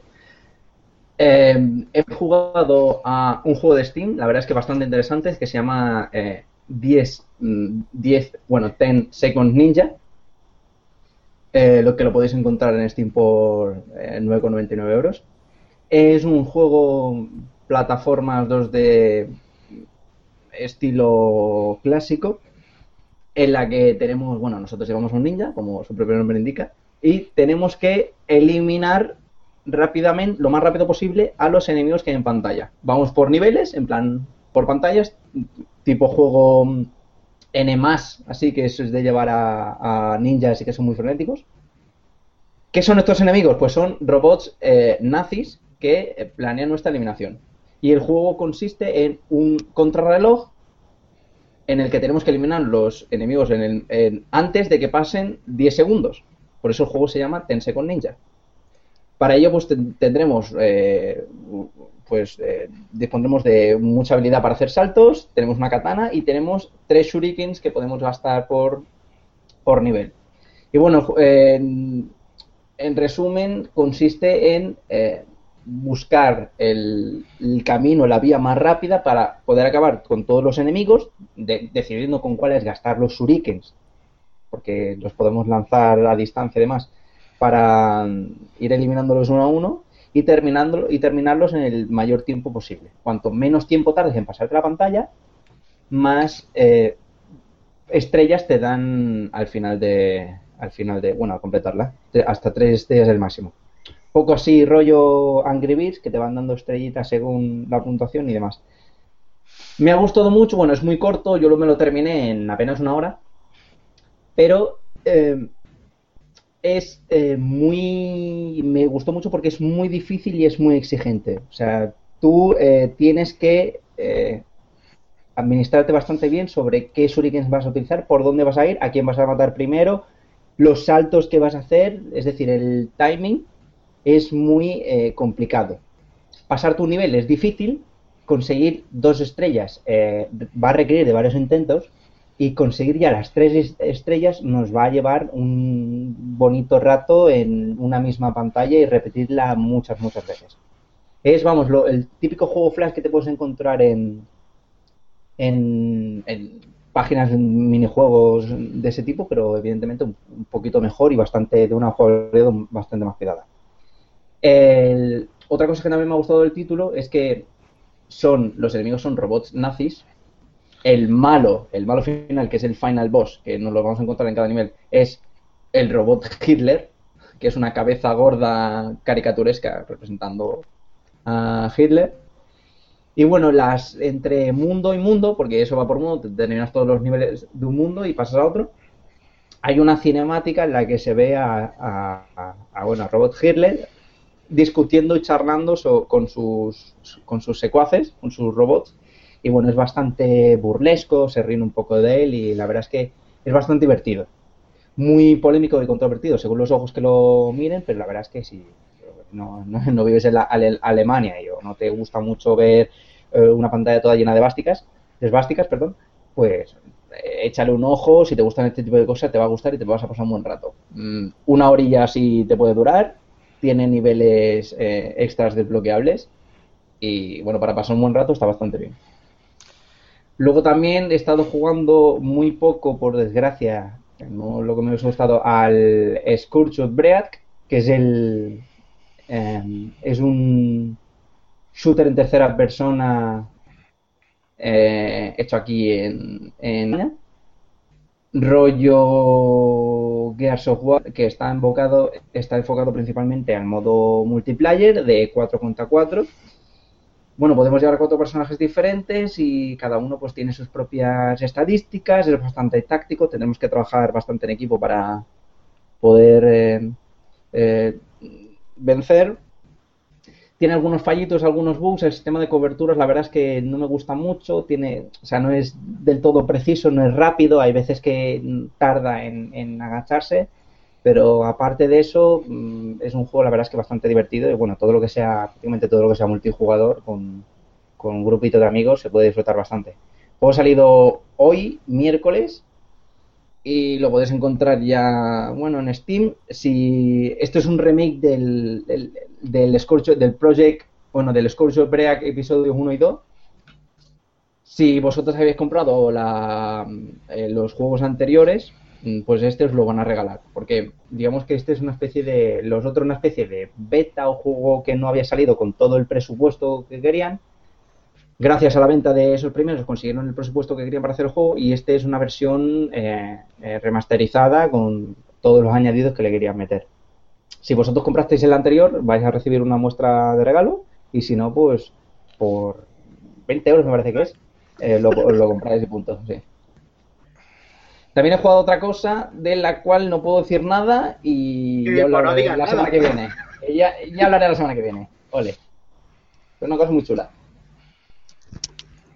Hombre, en realidad que se está jugando sí se puede, pero Bueno, mejor no, es que si no, no me quedo así con el, con el gustillo en la boca y no. Lo de los Tense con Ninja, eh, se sabe, los robots se sabe que son nazis porque llevan una esvástica dibujada, o sea, y ya. Porque en realidad ni la forma ni, No, no ni sé. nada más. No, eh, pero bueno. en la Yo acabo de ver el vídeo y digo, mira, le han puesto la plástica, pero le podrían haber puesto un poco de moco verde y entonces eran zombies en vez de nazis. Ha sido un poco como, venga, va. O- o- o- En la historia, en las cinemáticas- ya son comunistas. Claro, Y o ya sea, le, ponen, los dos y ya son nazis comunistas. ¿Sabes? Es decir, que esto. la peor clase de nazis comunistas. Claro, exactamente. Yo no sé por qué no lo hacen. A ver, si ves evidentemente el malo, ves que es Hitler, es una caricatura de Hitler, y si ves las cinemáticas con la historia, evidentemente te enteras, te dicen que son eh, robots Que si le pone, que si, si al bigote le ponen los rabillos más largos, puede dar por Stalin también. Y por Sí, Poncho. yo- Sí, sí. Bueno. No, que lo, lo que vengo a decir es que eso ha sido. que no es un argumento de peso, que está metido ahí porque vende y ya. Sí. Pero bueno, que me Punto. parece bien. El, el Scorge, además de decir que el Scorge Outbreak eh, es el juego que, que Mara hizo un cosplay, hace- creo en el, en el pasado, no me acuerdo cómo se llamaba de eso, en Málaga, en una feria de videojuegos. En el. En el. No sé, no me acuerdo. No, no, no me acuerdo ahora el nombre de lo de Málaga. Pero bueno, que eso, que, que es ese mismo juego. Es decir, que si queréis ver fotos de eso, que Mara está en Steam, hay que decirlo. Que, que es el mismo personaje. Nos hemos metido con ella ya por el tema. Que por eso mismo no está aquí, porque como sale hoy en Steam, pues no está aquí por eso. Sale hoy en Steam. se venden maras, ¿no? Se venden maras. Venga, venga, tumba, dale. Toma, a ver. Eh, yo eh, solo he estado jugando a, a League of Legends ya. mm, ¿Qué Dark Souls? y a- sí, al, al- al que no íbamos a decir, pero hemos dicho. Y. Y nada, ahora me explayaré porque la verdad ha sido una semana muy De- adictiva. de- y del LOL, y del LOL, ese nuevo modo de juego que han incluido, que dices así en plan rápido. Ostras. que es divertidísimo, eh, ha sido un acierto y que va a ser va a ser temporal. En cuanto eches 10, 12 partidas, lo vas a dejar de lado, vas a volver a tus clasificatorias normales. Pero que me gusta el rollo este de que de vez en cuando saquen modos nuevos que están disponibles por- durante un mes o un par de semanitas. Porque te, te quitan un poco la capa de encima, por decirlo pronto y claro. Salió el día del April Full Day y para mí ha sido la mejor broma. Entre comillas, bueno, League of Legends, para explicarlo, para que no lo sepa, League of Legends es bueno, un juego como la mayoría de MMOs y demás, que tienes un personaje que lleva habilidades y esas habilidades funcionan por enfriamiento, ¿no? Es de- y gastan un maná. Digamos que tú cuando utilizas una habilidad que es muy poderosa, pues eh, al cabo de hasta un minuto, pues no puedes volver a utilizarla porque si no es que rompería el equilibrio del juego, ¿no? Pues aquí lo que han hecho ha sido coger y reducir todos esos enfriamientos un 80%. Es decir, que en vez de tener tirar una habilidad y esperarte 10 segundos eh, hasta poder tirar de nuevo, la estás tirando cada segundo. Pum, pum, pum, pum. Y el juego se vuelve una locura total. Y aparte de que no hay costes de mana, que eso en todos los roles sabemos lo que pasa, que si no hay costes de mana, pues, pues lo mismo. Tú imagínate que en Final Fantasy, pues no sé, tienes mana infinito, pues, porque estás lanzando magias todo cada dos por tres. Pues lo mismo. Joder, y Greg Q, Dime. ¿dónde andas? No, habla un poco, que Mm, Venga. estás como empanado ahí. Diálogo, ya que has jugado.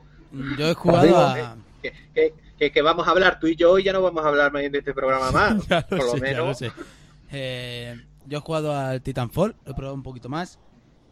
Y la verdad es que el juego pues es, es muy divertido. El otro día también estuvo aquí José pues, probándolo. Y le- es un juego muy divertido. Se juega. Cuando juegas con los amigos, bastante más.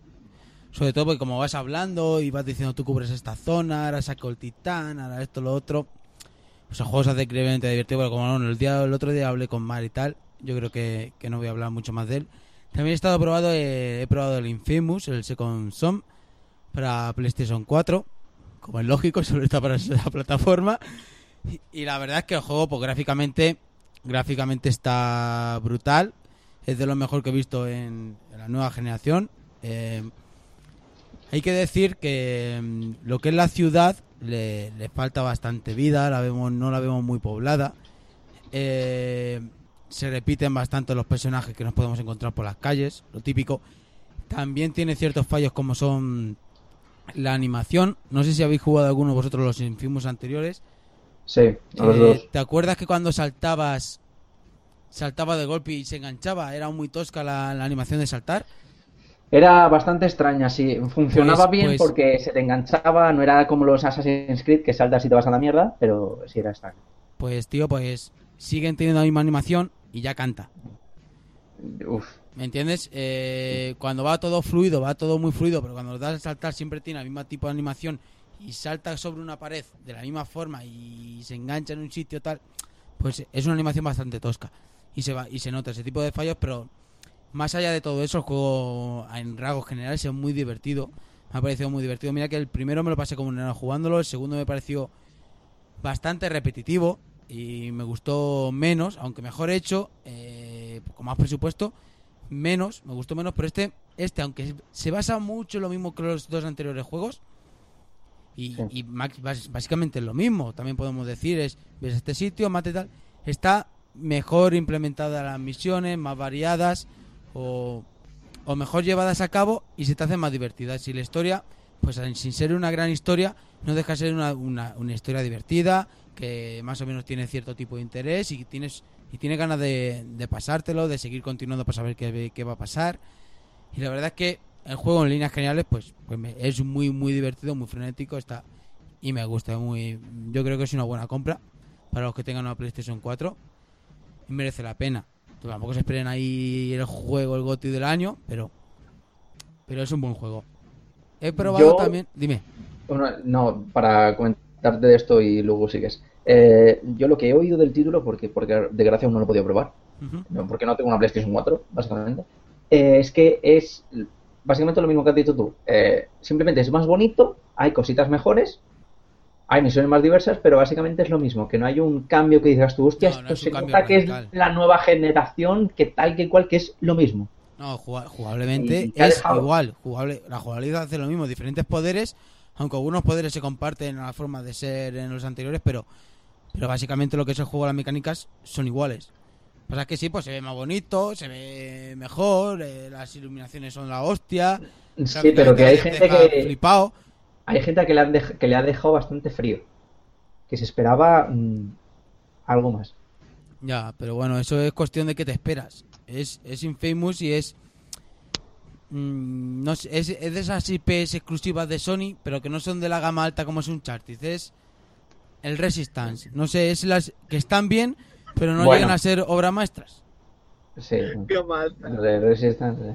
Me, me explico, el Killzone también sabemos que es una buena IP, pero que no llegan a ser Hombre, las obras Killzone. maestras de. Killzone es un. Killzone tiene una, un EP muy potente, ¿eh? pero al fin y al cabo nunca han conseguido sacar todo el partido que podían haber sacado. Joder, pues Killzone 2, tío, era una bu- burrada, de una brutalidad técnica, El tío. 2, pero el Desde 1, entonces. el 3 y el. El 1 es una M como una casa. Y el último, bueno, el Shadowfall es que no lo sé, pero supuestamente es lo más vistoso gráficamente. Pero por eso digo, es lo mismo, vistosamente, eh, gráficamente sí, eh, se ve que, que... Pero luego como juego en sí, como gloso general, no es la octava maravilla, es un juego entretenido, que es su función, que ya está, es...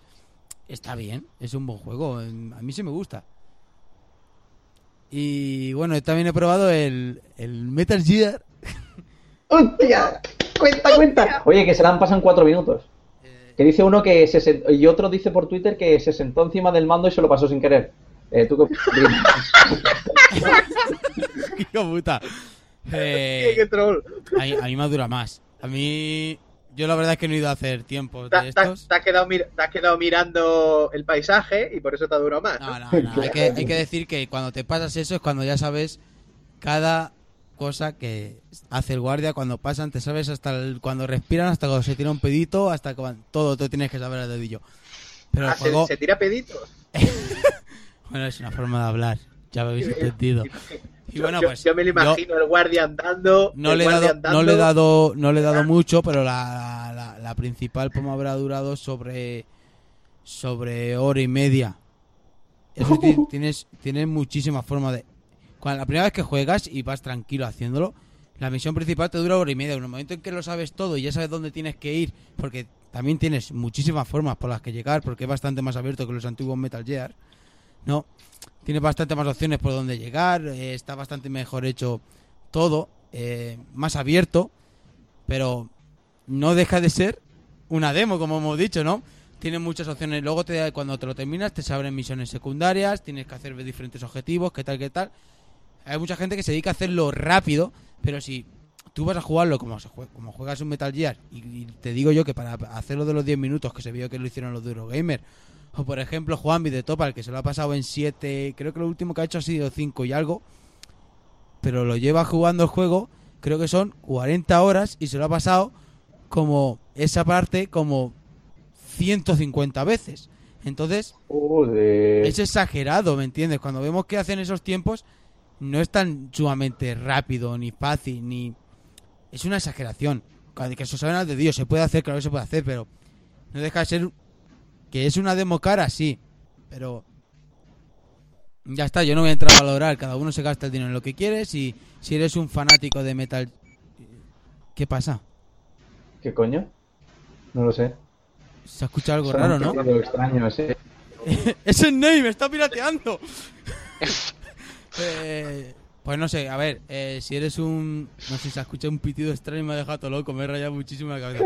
Nos está vigilando Estados Unidos como predijo Sí, sí, sí.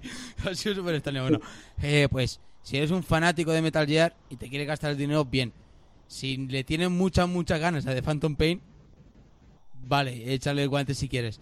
Pero, sinceramente, por el dinero que vale y si le echas muchas horas a lo mejor te puede ser justificable, pero si no eres el caso, pues no merece la pena. Espérate.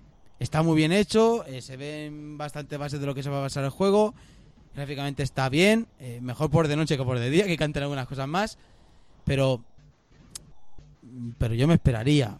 Me lo he comprado porque yo Venga. quería hablar de él. Pero. Mi consejo es que si no tienes muchas ganas, no te gastes ese dinero. Vamos, que te compres 20 bolsas de cheto, porque lo que es comp- comprarte el juego, como que no. Pero la verdad es que está divertido, eh, está muy bien hecho, eh, lo que te muestran está bien, porque está bien. Y la idea del Metal Gear está bien. Eh, parece que va a ser... Está yo le te, te- te deja con muchas ganas de- del próximo juego, conforme acaba.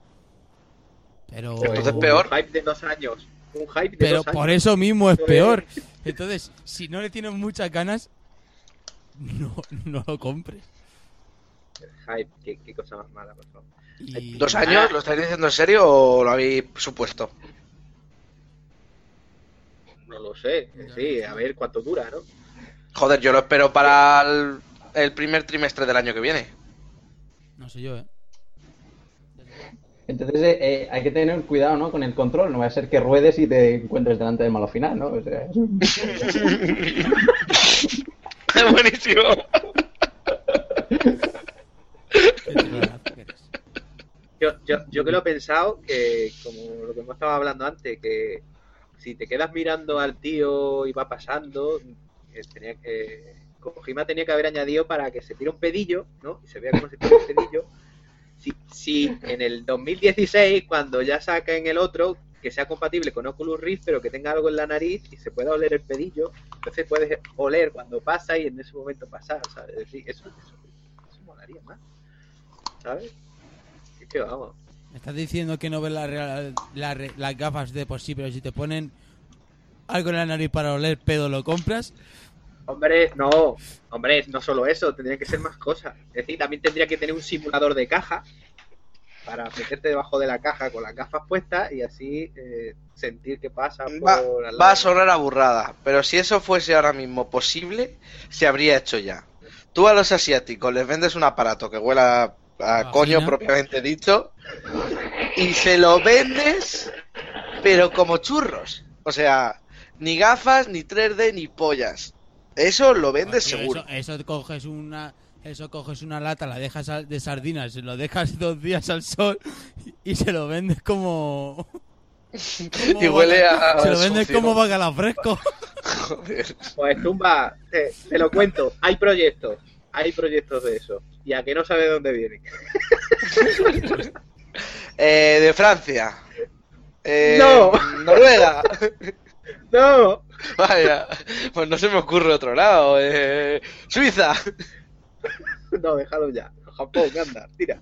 Oye, hay comentarios. ¿Ya, ¿Ya habéis terminado de hablar de vuestro juego? Venga, anda. Cachondos. Espérate que le falta Lucas, ¿eh? ¡Eh, Lucas! ¡Eh, eh, Lucas! Que yo, como estoy en plena depresión en el mundo de los videojuegos, que se ha quedado claro antes con mi amargo pensar de... Bueno, bueno, que da igual. Que la semana pasada escribí en el blog, ya sé que a nadie le importa una mierda, Hostia. Yo lo he visto, yo lo he visto, yo lo he visto, yo lo he visto. escribí sobre Return to Castle Wolfenstein, ya que va a salir el próximo Wolfenstein otra vez. Pues me he pasado el anterior. Era un juego que me llevaba jugando bastante tiempo, pero me lo he callado como un cabrón. Eh, y bueno, y no voy a contar de qué va ni nada porque lo he escrito, así que ¿para qué? Ahí está bien. Eh, después, por otro lado, eh, he estado jugando a una demo que nos han pasado los señores de Fictiorama Studios que ahora mismo Oh. están financiando por Kickstarter That Synchronity y nos pasaron la demo extendida que oh, ahora podéis pillarla ya, es decir, podéis jugar al juego. Es una aventura gráfica que tiene muy buena pinta. Yo no lo he jugado mucho porque ya es lo que he dicho, que no tengo muchas ganas de jugar últimamente y no me, no me meto, ¿no? Pero lo que es pintaza tiene. Y si queréis echar unos euros y pillar ya el juego, pillarlo porque tiene muy buena pinta, son españoles y merece la pena. Eh, El tipo de juego tiene añadido, aunque yo le añadiría un par de cositas más, pero en lo que es el juego y lo que es la trama y todo, tiene muy buena pinta. Así que en Kickstarter, lo dejo puesto. Dead, Synchronity.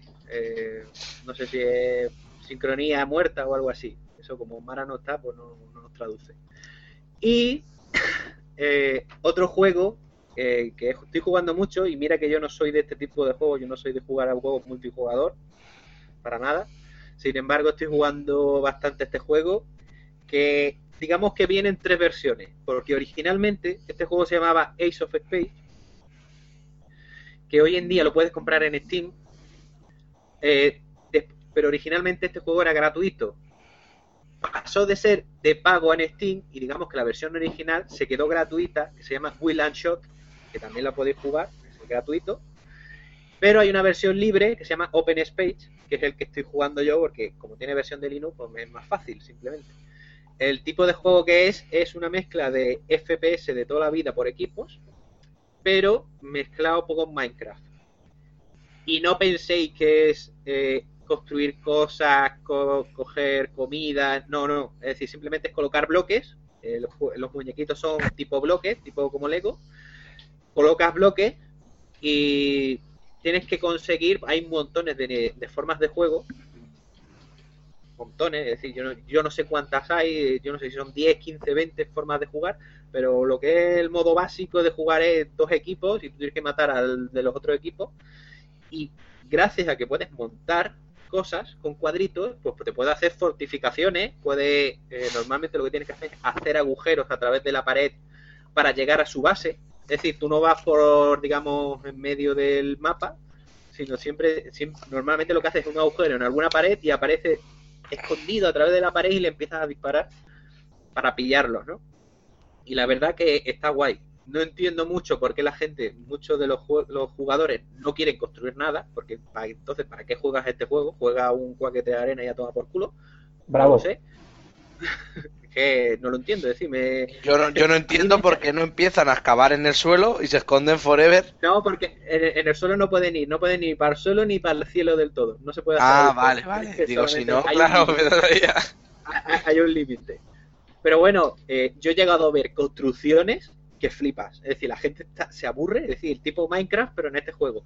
Teniendo en cuenta que te pueden matar cada dos por tres porque te aparecen del otro equipo y te matan, eh, que hagan esas construcciones todavía mola más. Y ya, pues, digamos que es un juego así para jugar rapidito, echar un rato, es muy divertido. Si no te pillas gente estúpida con hacks y con, con trucos puestos y esas cosas, te echas un buen vicio. Pero lo, lo normal es encontrarte un viciado, a un cheto, a, y vamos, es lo más asqueroso del mundo. Pero que es divertido, sobre todo si usas el Open Space, que es gratuito, se juega perfectamente, y si ya os interesa aún más, pues las otras versiones las podéis probar también, que tampoco que sean muy caras ni nada. Así que si os interesa este tipo de juego, pues echadle un vistazo. Y nada más. Yo por mi parte, yo me callo y ya no hablo más para que podáis hablar del Dark Souls. Bueno, pues hasta aquí. Vamos a, despe- vamos a despe- vamos a despedirnos. Vamos a Bueno, yo creo que. Adiós. Espérate, espérate. los- hay comentarios, hay comentarios. Hay comentarios en Twitter, sí. Ah, vale. A ver, eh, eh, Lucas aquí hablando con alguien. Sí, Como es Rebeca. Esta, es Rebeca, una formulera. eh, Una mujer, correr todos pad- en círculos. del Paddock Today. Del Paddock Today, que es un tema mío que tengo yo de Fórmula 1 muy raro. Eh, si, si a alguien le interesa, lo puede mirar. Que no creo que no. Y un saludo. No creo que nos escuche, pero bueno, un saludo. Un saludo. A todos nos encanta la Fórmula 1. Bueno, a mí eh, hasta que se fue Michael Schumacher. Entonces ya dejé de verla. Pero no me hagáis mucho caso. Eh, Fernando dice que... eh, porque yo he preguntado, ¿a qué estáis jugando durante semana? Y Fernando dice... En mi caso, seguir con Tief, jugar el Infamous nuevo, que es la polla, y comenzar el Final Fantasy X 10 HD, que está muy ajetreado, dice. Eh, Víctor dice, yo el Remember Me, que es un gran juego, algo corto y lineal, pero lo ha disfrutado igualmente. Eh, César dice que Diablo 3, Reaper of Souls y Battlefield 4. Y yo le he preguntado a ver si que nos da unas pequeñillas así impresiones twitteras de Diablo 3, a ver qué nos dice, a ver si nos contesta. Y Fernando de- última hora nos dice que prueba una mierda que nos ha dado el plus para la PlayStation 4. Los de PS3 tienen un pase. Lo que pasa es que nos, nos tienen mal acostumbrados. Oye, pues el- el- los juegos de abril gratis de Xbox Live no, no estaban nada mal. Era, me parece que el Day for Light ese y el, eh, el, el nuevo Hitman. Así que si tenéis una Xbox, como no es mi caso, ya sabéis, Pero en 360. es 60. Claro, pues es el mismo caso que, que en PlayStation. En PlayStation 3 están bien, pero lo de PlayStation 4 es que no hay títulos aún para regalar que estén bien. No, Claro. yo lo miré y me sorprendió que regalaran para PlayStation 4 el, el juego de que era como un, un Metal Slug un poco remozado. Y dije, macho, Es que no hay casi títulos aún, entonces... es ¿qué que para a- regalar eso regala cupones de descuento. En plan, 10 euros en tu próxima compra de El Infamous. No sé, ¿El ¿sabes? Infamous O el, o el Metal Gear, parece que no hay otra cosa en PlayStation 4. Hombre, algo más hay, pero poco, poco. Bueno, eh... Nada más en la que estamos jugando. Hablad ahora, que ya ya. para siempre, nada más. Pues nada, pues pasamos a la siguiente sección.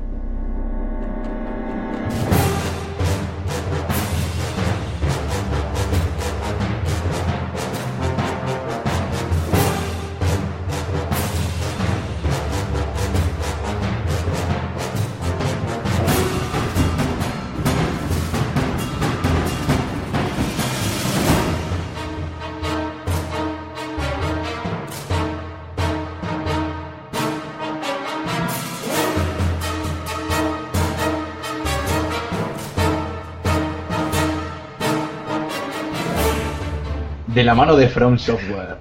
Y en una de las épocas más difíciles en las que sacar un título minimalista, es decir, cuando está terminando una generación, llega el JRPG, RPG, porque es un RPG occidental hecho por japoneses.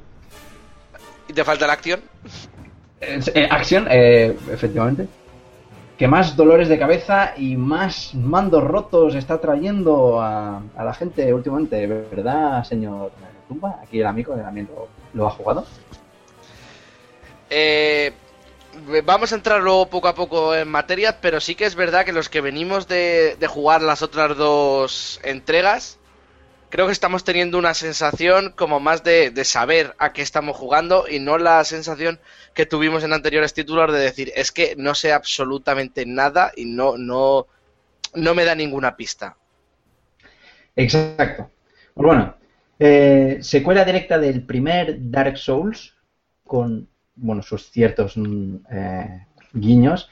Y cameos. y, sí, y cameos. Y siendo secuela espiritual por así decirlo del primer Demon Souls. Eh, llega el nuestro gran esperado título y mejor de este año. Ya nos hemos quedado sin juego tumba. Para el resto lo queda. Y bueno aspectos a destacar del juego. Vamos no tenemos mucho tiempo, o para no querer alargarnos mucho, vamos a intentar hacerlo todo un poquito más esquematizado, aunque al final nos vamos a ir de las ramas. ¿Qué es lo que hemos estado comentando antes y yo de empezar? El tema, por ejemplo, de la trama, porque es una secuela mm, al, al hecho, yo creo que no. Yo creo que viene a ser algo parecido a lo que fue Dark Souls con respecto a Demon Souls. Eh, simplemente eh, un juego con, con las mismas mecánicas, pero que trata cosas diferentes. Y esto me da la sensación debido al tema de cómo cuenta la historia el juego, porque yo creo que el juego no cuenta no cuenta la historia, o sea, no te la explican en plan, bueno, textos y diálogos largos como podría como pasaba con eh, como puede pasar con un Final Fantasy, ¿no? Es es un poco más eh, como Silent Hill, ¿no? Que no te cuentan la historia directamente, pero que gracias a que el propio entorno, o sea, el mundo, el apart- digamos que la historia está ligada al apartado artístico. Pues un apartado artístico tan trabajado y tan bello que el propio escenario, los propios personajes, el propio tono como en el que te hablan, eh, los enemigos y el, el mundo, el propio entorno, te habla y te cuenta la historia de, de Dark Souls 2.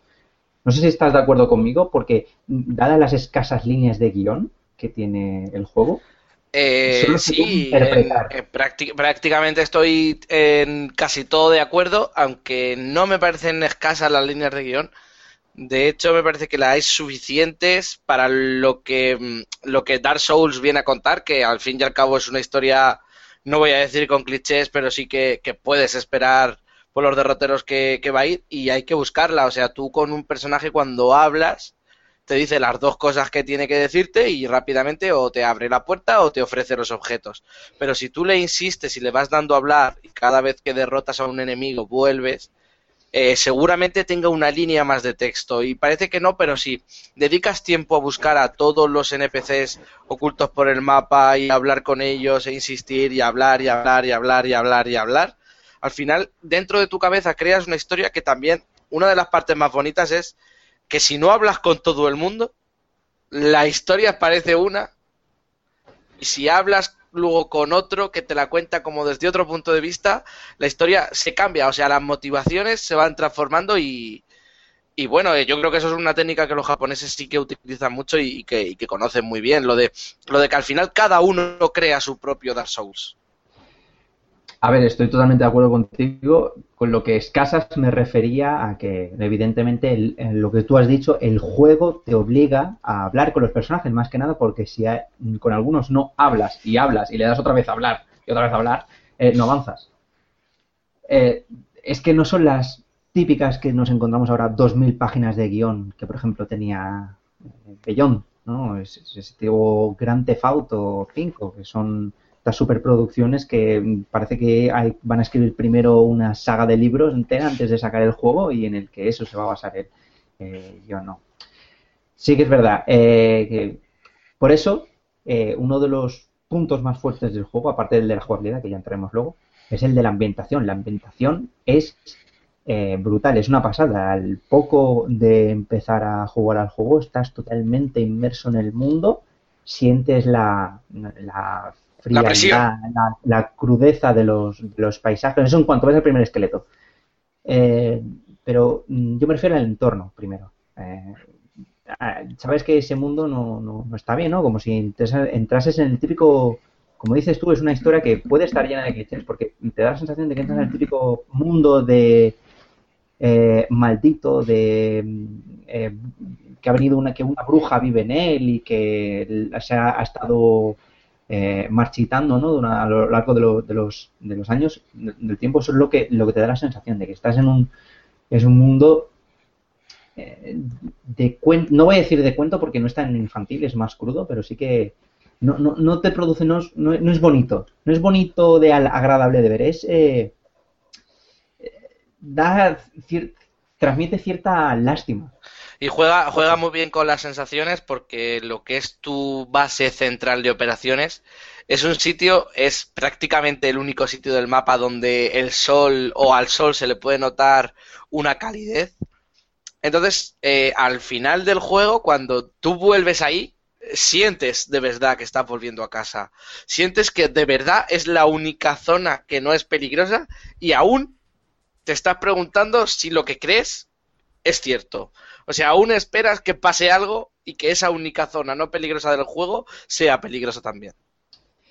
Es que el juego tiene ese truco de que juega contigo en el tema de que llevas tres horas metido en una cueva con enemigos súper difíciles que a la que te despiertas un poco o, te arrinconan dos, estás muerto Subestimas a un pronto- enemigo y te mata. y luego de pronto terminas, eh, derrotas al final boss eh, y sales a una explanada gigante donde ves el sol, donde eh, de unas cuevas cerradas se abre el mapa completamente y a ti mismo te da la sensación de refuerzo positivo, ¿no? De que ese es tu premio por, por avanzar, el paisaje. Y eso es uno de los aspectos más, más mm, fundamentales de la, de la base de, de, premios y castigos de- de- del juego, ¿no? Que eh, es, es- está entre líneas lo que te premia a ti. No es el típico. Puede pasar el típico juego de que te tiras muchas horas jugando y luego llegas a una cinemática, pues sabes que esa cinemática es tu premio. Aquí no, aquí es el paisaje. Y lo notas. Sí, de hecho, eh, el mayor aliado que tiene nuestro protagonista es el fuego. Eh, el fuego van a ser como nuestros puntos de, mm, de salvado, mm, no propiamente dichos, pero sí como unos, unos mini checkpoints. Y, y hay momentos en la aventura en la que estás aferrado a tu antorcha, mirando adelante, atrás, adelante, atrás y, paso a paso porque realmente no eres capaz de ver lo que tienes a 5 centímetros de tus pies eh, trampas, enemigos voladores, enemigos que te caen encima, eh, tu techo que se derrumba. eh, es una, una auténtica sensación de, de fuego, fuego, necesito encenderlo todo porque no veo nada. Ya hablando también del tema apartado artístico, una de las cosas que más nos de más les gusta a este tipo ya de por gusto, ¿no? De esta gente que le gusta mucho la épica fantástica, el tema de la, de la época medieval y demás, es lo cuidado que tienen. eh, ya hablamos de lo- hemos hablado de los paisajes, hablamos ahora de las armas, el diseño de las armaduras, no tanto de los personajes, sino de las armaduras en sí, que es mm, son eh, muy realistas y de los de los jefes finales, ¿no? Que es lo que más impone del juego y el diseño es una de las principales mm, bazas por lo cual eh, cuando tú ves a un enemigo mm, te lo piensas dos veces antes de ir por él simplemente por el por el aspecto. Eh, sí, eh, el, juego utiliza una especie de trampa que es la- las puertas y determinadas zonas están como con una niebla gris. Entonces, antes de entrar al enemigo, tú no sabes cómo es.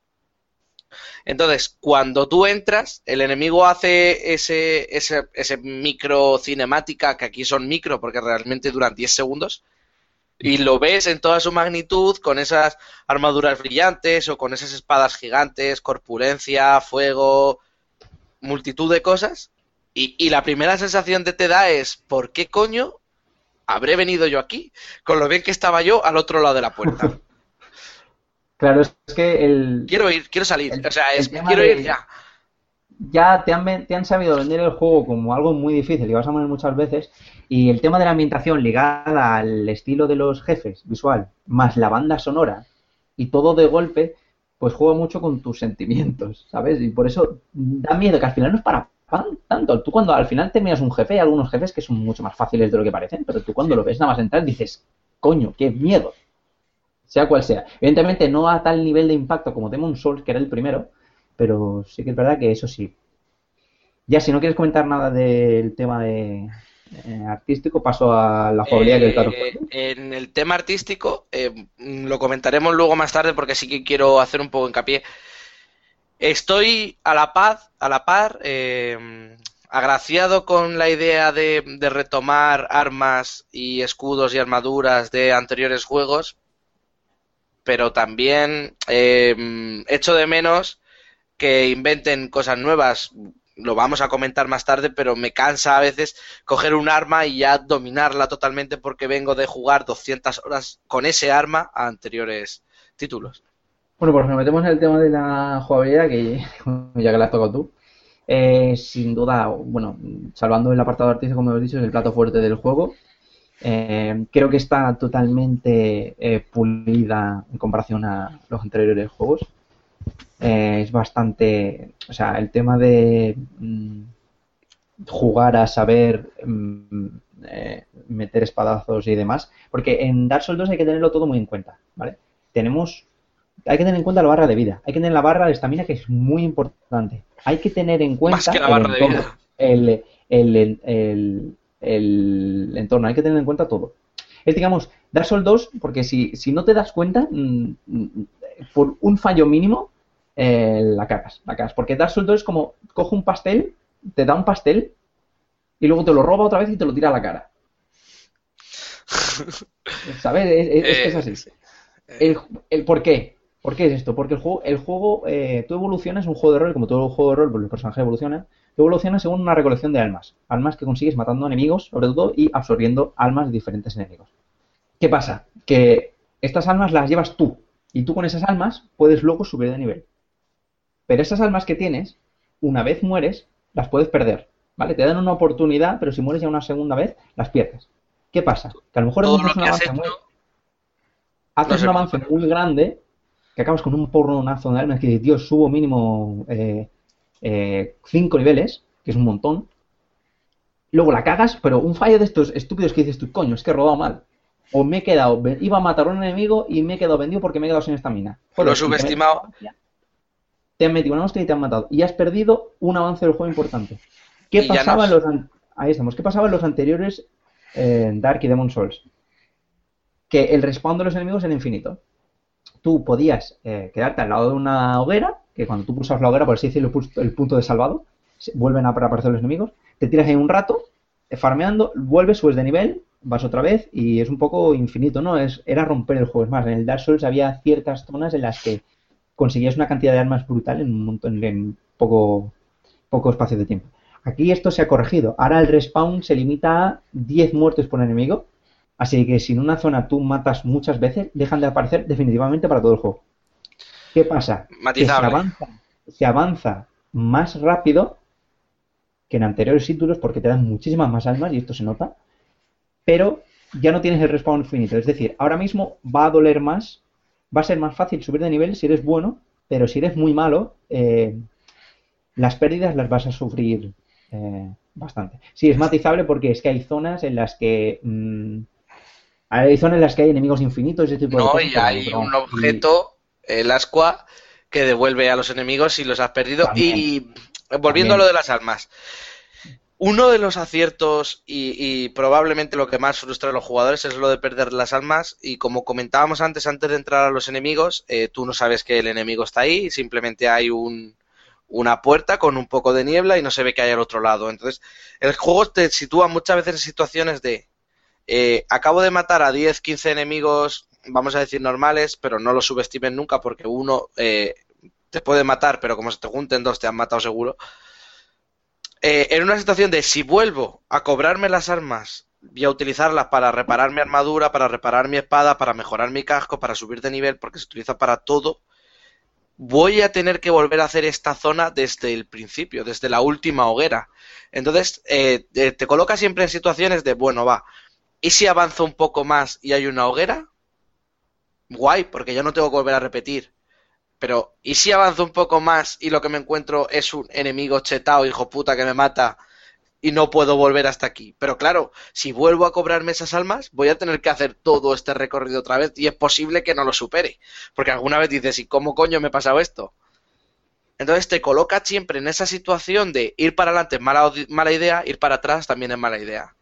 Lo único que no es mala idea es quedarte quieto y tampoco, porque a veces eh, mueres porque sí. Sí, te salta alguien que no habías visto y estás muerto, que esto pasa. Eh, ¿Qué es lo que te obliga al juego con esto? Porque, y lo vamos a volver a repetir más adelante con los jefes finales.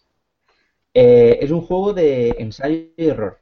Te vas a acabar pre- aprendiendo las, pantallas enteras de memoria. ¿Dónde están los, situados los enemigos de memoria? ¿Qué hace cada enemigo? Y los patrones de, de cada enemigo. Esto es a lo que te va a obligar el juego. ¿Para qué? Para que tú, para la primera vez, dudas. Puedes tener suerte y la puedes pasar a la primera. Puedes tener mala suerte, te va a dar, que es lo más probable, que vayas a tener mala suerte, el juego te dé una lección y pierdas 20.000 armas. Así de golpe.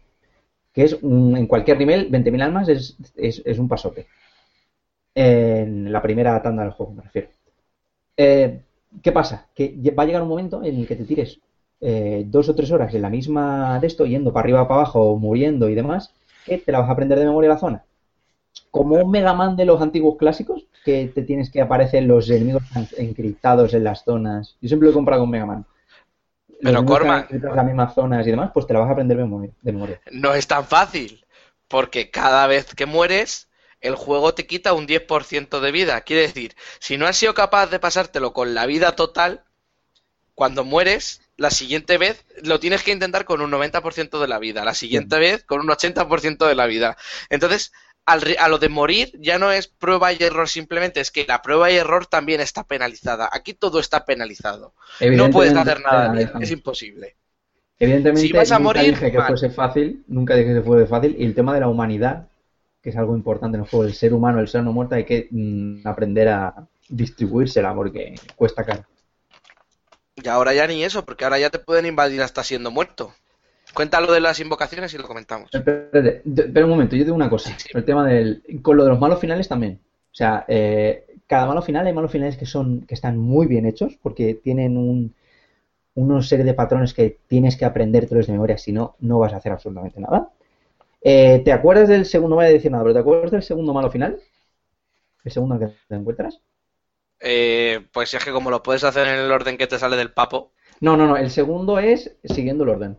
El primero es el primero, y el segundo ¿Cuál es el era el orden? ¿El orden que hice yo o el orden que hizo el resto de la humanidad? No lo sé. Bueno, da igual, a los lectores, a los oyentes les importa el nombre poco. porque el nombre dice poco, el segundo, el perseguidor. Sí, vale. ¿Te acuerdas del perseguidor? El perseguidor es puede ser el malo más difícil del juego y el más sencillo.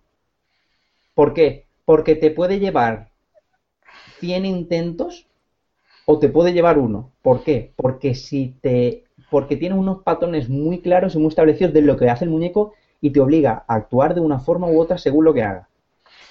Yo el Sí, del perseguidor me lo he aprendido de memoria, me lo he aprendido de memoria hasta tal punto de que la segunda vez que me pasé el juego, la segunda vez que me fui a pasarme el juego, fui con un mago que iba con una túnica ligera sin armas ni nada, simplemente con la varita, y me lo pasé a la primera solo, sin que me tocase una hostia, sin me una hostia, sin el truco ese que tiene, y no digo nada más. Otra, otra diferencia notable con respecto a su antecesor es que está mejor balanceado, aunque no está balanceado del todo.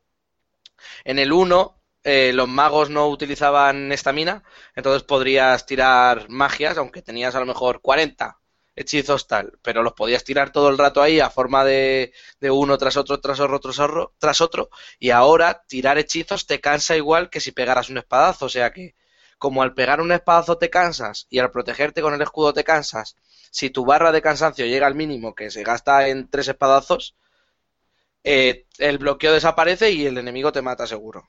Entonces ahora ya no puedes ir rodando tirando hechizos, rodando y tirando hechizos todo el rato, que eso era algo que en el 1 lo hacía muy broken. El mago era la, la clase más top tier. Por eso digo, decimos que hay que tenerlo todo muy en cuenta. La barra de la estamina, evidentemente, eh, es lo primero que tienes que memorizar. Tienes que memorizar cuántos espadazos, cuántos hechizos puedes lanzar eh, antes de quedarte sin. Y de quedarte sin no me refiero a quedarte sin, sino quedarte con un poquitín que te sirva como método, como vía de escape, por si acaso tienes que rodar, porque siempre tienes que dejar un poquitín para rodar. Nunca lo puedes gastar todo porque te quedas vendirte con los enemigos. Según la ahí- fuerza con la que te golpeen, eh, si tú te cubres con el escudo, te gastará más estamina o menos. Entonces, si tienes menos estamina de la fuerza con la que el enemigo te ha golpeado, te rompe la defensa y te quedas descubierto y te matan, o sea, seguro. O te pegan un ostión del 15. Tú a lo mejor puedes llegar a decir, voy a este enemigo, eh, este malo final me lo cargo de 10 espadazos, que es muchis es, o sea, es que le quitas un borrón de vida. Pero es que él te mata a ti de dos. Es que te mata a ti de dos. O sea, por eso tienes que tener muchísimo cuidado con el tema de, de eso, de quedarte vendido. Sea, tienes que hacer ejecuciones perfectas. Y si no hace una- y si te da una hostia y te deja una hostia de- eh, a un punto de vida, reza y corre para que te dé tiempo a tomarte una poción. Porque no te queda otra. Luego, ¿qué más? El tema de. Cuando hay que. Sigo con lo de. Hay que tenerlo todo en cuenta, porque es cierto. El tema de las clases de. de las clases de, la- de los roles los personajes. Eh, tú tienes un rol predeterminado, aunque es una. Te da unas opciones de personalización muy, muy libres. Y yo no he visto un personaje que sea exactamente igual a cada otro. Tienes que conocer muy bien tu personaje y tienes que conocer muy bien tu estilo de juego. Porque un mago, evidentemente, no va a utilizar los mismos recursos y las mismas técnicas que utiliza un guerrero pesado. Y las No estadísticas van a ser diferentes, lo que tienes que mejorarte. Ahí estamos. Tú, evidentemente, en un mago no puedes ir cuerpo a cuerpo porque te van a matar. Punto. Tú, con el mago, tienes que aprender a eh, mantener las distancias y a saber cuándo vas a disparar, cuándo puedes disparar hechizos sin eh, venderte. Es decir, tienes que saber zonear, mantener la posición en el enemigo que tú quieres. Con un, con un guerrero a escudo, que va un escudo y a, a un arma en una mano, vas a tener que, vas a tener que saber cuán- eh, eh, cuándo puedes atacar, cuándo debes cubrirte y cuándo puedes hacer un parry. Es decir, cuándo te puedes, puedes desviar el golpe del enemigo con el escudo para que se quede totalmente en defensa ti. Son juegos diferentes. De, se- eh, de que se equilibras al enemigo, entonces no puede volver a su guardia y entonces lo pueden matar. Claro, si un amigo se acerca un, se acerca un mago, se acerca a un enemigo, intenta hacerle un parry, pues le van a meter la espada por, por el, por el culo. Igual pasa con el espadachín, que es la casa que he llevado, que son muy de esquivar y tienes que ver cuándo puedes esquivar, cuándo te tienes que mover al enemigo, ese tipo de cosas. Es complicado, es complicado. Evidentemente al novato, por así decirlo, yo le recomiendo que vaya con un arma en una mano y vaya con un escudo, que es lo más fácil del juego. Luego ya más adelante que se haga cualquier otra cosa. Eh, ¿qué más? Es que ya lo he dicho ya. Hay un, modo de juego nuevo que no estaba en el antecesor, que son la, una espada en cada mano, que eh, útil, El espadachín. yo no creo que sea útil, todos. Eh, no estoy de acuerdo. Yo he jugado con un, con un espadachín. El espadachín es la clase más complicada del juego. ¿Por qué? Porque eh, el control de la estamina es eh, esencial y el control de lo que puede, o sea, el conocimiento de lo que puede hacer con cada arma también. Yo no estoy nada de acuerdo con que sea la, la clase más complicada. Los Porque- combos, los combos que tienes que hacer con eh, diferentes armas para eh, jugar con la con la estabilidad y con la inestabilidad tanto tuya como la de los enemigos. Yo no estoy nada de acuerdo Yo me he hecho- porque... yo- Espera, yo me he hecho el juego entero, me he hecho el juego entero sin utilizar un solo escudo. estupendo. Que, o sea, Tú piensas que, que es la más difícil. Yo no, porque eh, según tu peso, tu personaje salta más o menos rápido y más o menos cerca. En, durante la aventura eh, hay ataques que se pueden eh, cubrirte o no cubrirte, pero esquivar los puedes esquivar todos.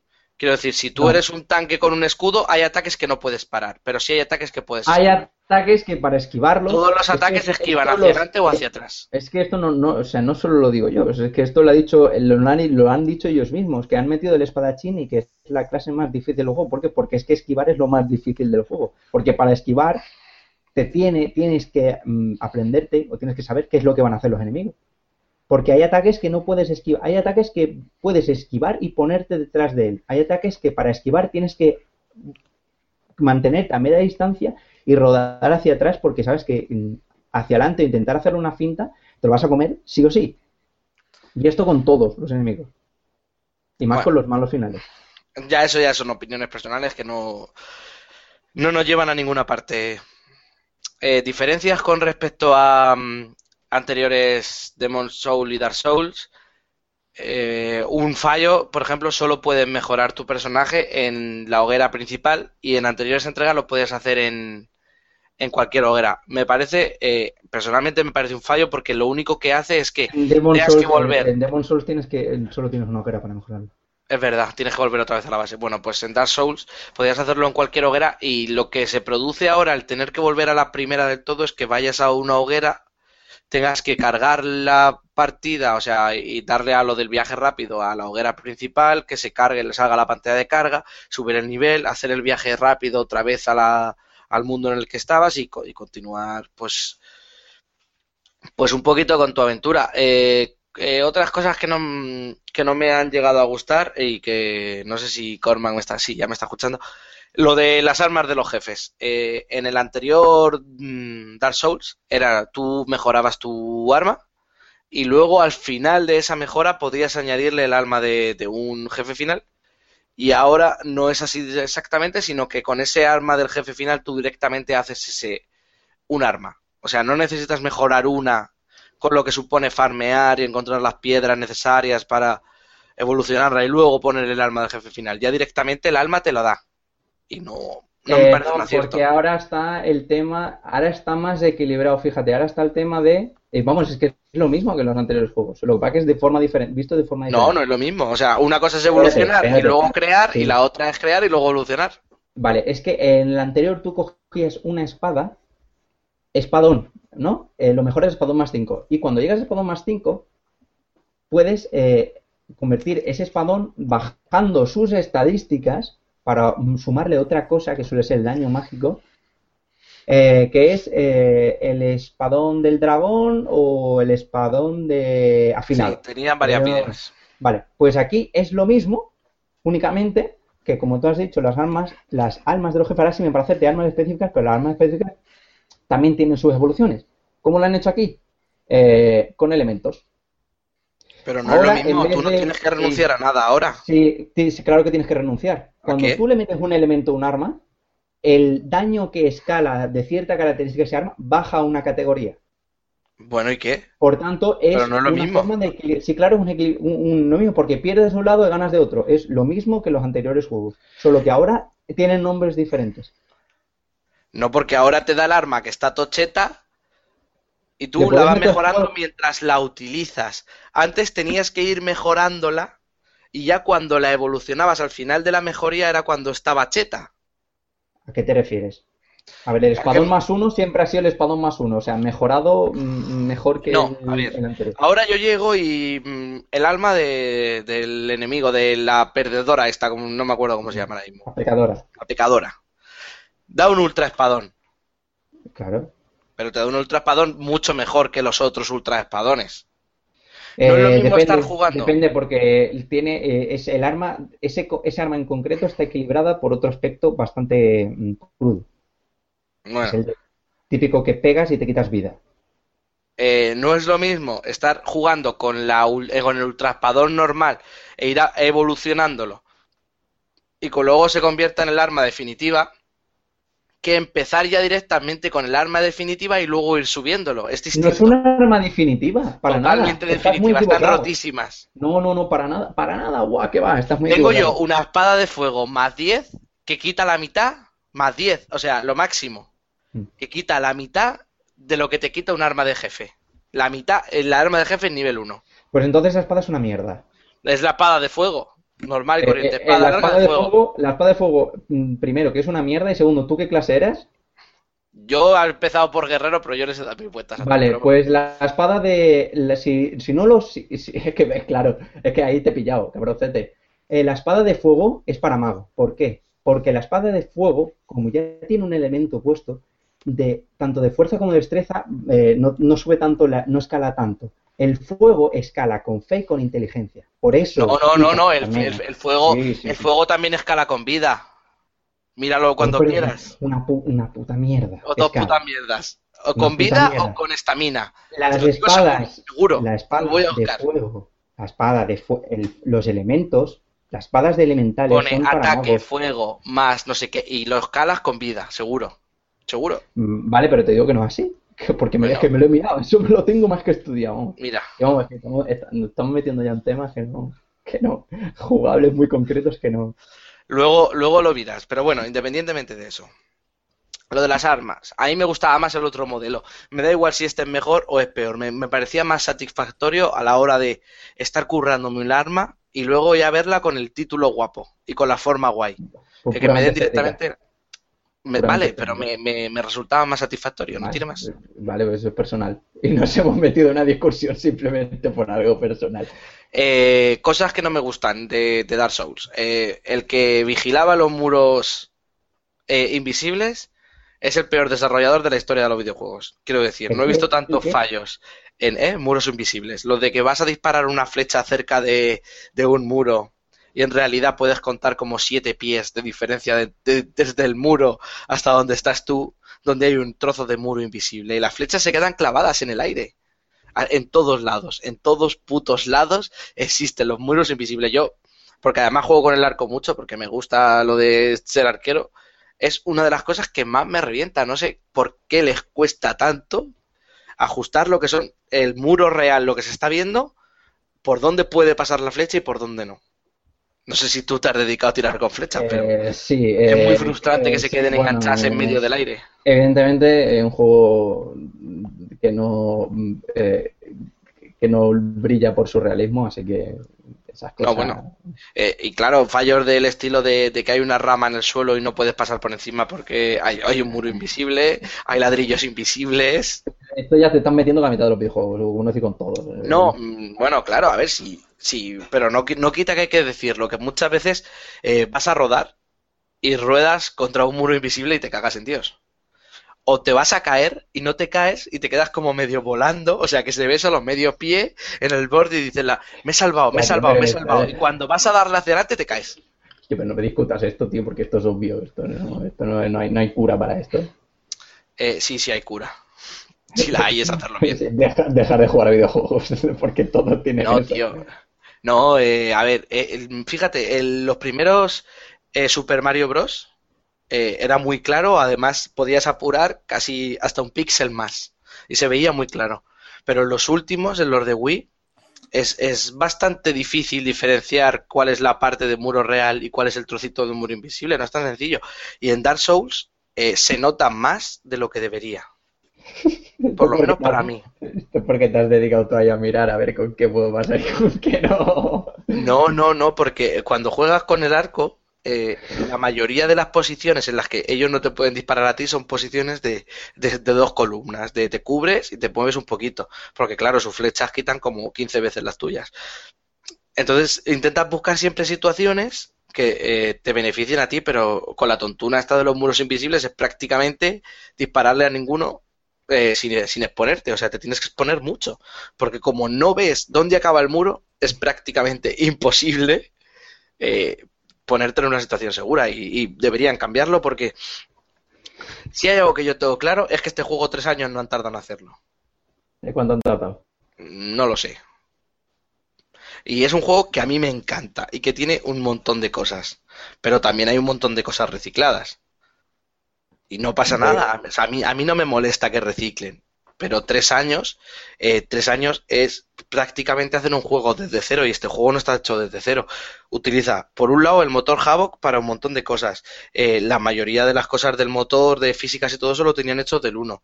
Realmente han tenido que, que diseñar e imaginar la mayoría de las cosas, pero ya. O sea, mm, no le encuentro un salto tan cualitativo del Dark Souls 1 al Dark Souls 2 para decir han tardado tres años. Es que eh, lo que tardaron en crear Demon Soul de cero. Pues no sé qué decirte. o sea, yo no sé, a mí me ha parecido que sí que comparación con el salto que hubo con Demon Soul Dark Soul y, y honesto sí que me ha parecido suficiente y lógico porque estamos en ¿Pero la misma qué? generación en prácticamente todos los apartados, en todos. A mí es que Aparte de que tiene muchos más jefes finales que los dos anteriores. Bueno, oye, vamos a terminar esto ya, que tío, que son, o sea, se nos ha pasado el tiempo, o sea, hemos terminado rápido y el, esto nos hemos entretenido en esta tontería 20 minutos por lo menos. Bueno, yo creo que lo, nos vamos a emplazar a un DLC con spoilers donde hablaremos de los mejores momentos jugando, de caídas, de muertes, de situaciones frustrantes, de qué enemigo nos gusta más o menos y, y, bueno, pues descubriremos que sí, que el fuego escala con, con la vitalidad o con, con algo de estamina o algo así. Decir por último que el tema de multijugador lo he visto mucho más corregido que en anteriores juegos, que ahora está mucho más claro, que se notan ahora los servidores dedicados y que es muy divertido. Y que está equilibrado también. Cuanto más jugadores saques, más difícil te resulta quitarle la vida a un enemigo final. Punto, se ha acabado. A mí me parece que es muy fácil que te invoquen, o sea que lo de que te invoquen funciona muy bien, pero lo de invocar a otros, como se te limita por el número de, niveles que le sacas, si tú has hecho una zona, eh, que se te ha olvidado una zona, y vuelves 40 niveles después, no puedes invocar a nadie, porque no hay nadie con ese nivel en esa zona que deberías haber pasado al principio, pero que se te olvidó por cualquier cosa. Me parece que debería haber algún sistema eh, especial de búsqueda, aparte de lo de las señales debería haber una señal que reclamase, o sea, en plan, señal verde. Yes, necesito que alguien me acompañe, por favor. ¿Sabes? En vez de invitar tú al otro que ha puesto su señal, poner tú la tuya, pero para que vengan a tu mundo. Pero bueno, eso ya son pijerías. Vale, pues ya termino, no tengo nada más que decir. Bueno, demasiadas creo que no son importantes. Gran juego, gran juego. Seguramente eh, lo mejor de la generación en cuanto a este tipo de, de juegos y, y, eh, los DLCs hay que esperarlos porque los habrá. Bueno, pues hasta aquí ¿Ya? Dark Souls. ¿Ya? Eh, Hemos estado sí. muy pendientes. No, Ah. se ha liado- se ha liado ahí a hablar ahí de las paradas de fuego, que si Maciel, que si Benostar, que si los muros Que invisibles. si, que si Mega Man. Sí. eh, es que me metes en unos parrafales, madre mía. Joder. Tampoco, yo qué sé. Bueno, No, pero bueno, ha quedado, ha quedado, ha quedado bien. Esperemos que la gente lo escuche y bueno, que nos comente, que nos comente lo que piensan sobre Dark Souls y a ver lo que han experimentado. Entonces, si antes de antes de pasar a la despedida, Cormac, eh, lee el último tweet que ha dejado César, ya que le has preguntado sobre el diablo, nos ha contestado, ¿vale? Sí, es verdad, lo tengo aquí. Así que y léelo. Yo le he preguntado mm, que, que le pareció que quería su opinión sobre la expansión de Diablo 3 y, me ha, y ha dicho que me ha dicho textualmente, pues he llegado a revivir mis años en lo que disfruté con el primer y segundo Diablo. Con eso lo digo todo. Diablo ha vuelto. Madre mía, palabras mayores. Palabras mayores. Así He que... escuchado a mucha gente que está eh, muy contenta, sí. cebolletas quejicas de ay es que no era ña". pues mira que se defienda la palabra de, de César y que le echen un ojo a Oye, Ah. a ver, perdona, perdona. Has dicho tío, no me cebolletas. sí, sí, sí, Has sí. dicho cebolletas y hay que decir que los que se quejan no son precisamente los cebolletas, son los que después No. se llevan 400 horas no jugadas. claro Oh. Mira, en, en momentos como este y entre muchos otros, solo lo que he hecho de menos a Arak. Arak tiene que estar aquí para hablar de, de estas cosas. Exactamente. Que después te habla de los foros de Diablo 3. Como Lo, lo hemos contado, lo hemos contado ya muchas veces, pero es que ese hombre estaba enganchado a los foros de Diablo 3, ¿eh? O sea, llegábamos Hombre, después de 12 horas fuera de estar de, del hotel, de patear y Ahora- patear y conferencias y congresos y conferencias, y este y yo doblábamos como unos campeones, o sea que no nos daba tiempo casi ni a quitarnos los calcetines, y ahora que encendía el ordenador y buscaba en el foro de Diablo Arak, 3. Arak, por lo que yo lo conozco, es un tío, es un tío muy forero, es muy de foros, ¿eh? le va Le encanta, mucho le encanta. Glandelan. Clan de LAN y demás, es, el tío es muy forero. Eh, bueno, pues hacemos una breve pausa y pasamos a las, a las despedidas.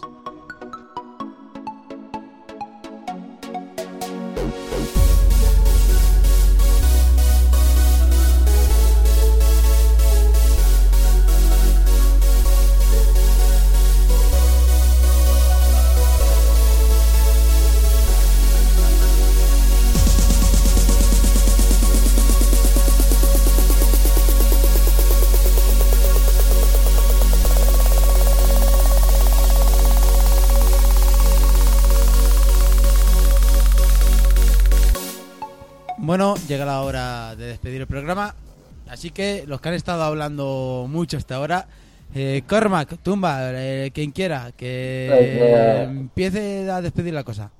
yo es que me he quedado con la boca seca ya no, ya no puedo hablar siento. Yo eh, debo estar acostumbrado a hablar mucho porque la verdad me ha parecido corto. Sí, Y va, corto, de hecho me ha parecido No, muy, que- no, muy- no, muy no, corto. lo que pasa es que cuando yo, cuando yo me he oído a mí mismo decir, no, es que la espada de fuego más 10 escala con inteligencia, he dicho, mierda, hay un problema, eso lo estamos ¿Se han alargando. dado cuenta ellos también? Yo me he dado cuenta, yo me he dado cuenta. vamos. Yo, como trato a nuestros oyentes de personas cultas en cuanto a términos videojueguiles, todo lo que les estábamos contando anteriormente ya lo conocían y lo que querían saber era realmente nuestra opinión sobre la espada larga de fuego más 10. Bravo. No volváis otra vez, espérate, Me. Me gusta mi espada larga. ¿Quién se está despidiendo? ¿Cormac? ¿O Me gusta mi espada larga. Yo es que a mí me gusta mucho mi espada larga de Eh, fuego. Me eh, en serio porque no sabemos cuándo vamos a volver a grabar porque últimamente estamos en un impasse reconfigurando todo lo que va a ser, así que La semana que viene grabamos, o si no, me voy a Albacete, caga y vete, con el Greg Yu y lo pongo Eh, de eh, eh, no, no lo hemos, no lo hemos comentado, si pero vienes a Albacete, Greg la semana que viene no está en Albacete. mierda. no, Pues nada, estará- por eso, por no se graba, precisamente. No, no, no, no, pero estará tu PC, ¿no? Pues ya está, no hay un problema. Yo te dejo mi casa, vamos. Xavi, no. Cormac, han, han hecho una película donde dicen que la línea es la ciudad más fea de España y que en todas las familias de, de la línea os drogáis. Pero es que la, la cosa es que aquí, pi- aquí pidieron extras. Para O sea que la, la gente sale, los extras son de allí. Se llama, eh, sí, eh, Guillermo La Mesa, creo. Mm. O algo así. Eh, ¿Tú qué buscar a piensas? todo ¿Os el mundo. drogáis mucho? Eh, la línea es la ciudad más fea. Yo me harto, vamos, aquí tengo mi colección de setas de diferentes colores. Ahora, ahora, ahora yo antes de dormirme como media. y Ahora, enti- voy- anda, voy- ahora- ahora entiendo por qué eres tan alto. Friki. Setas, tío.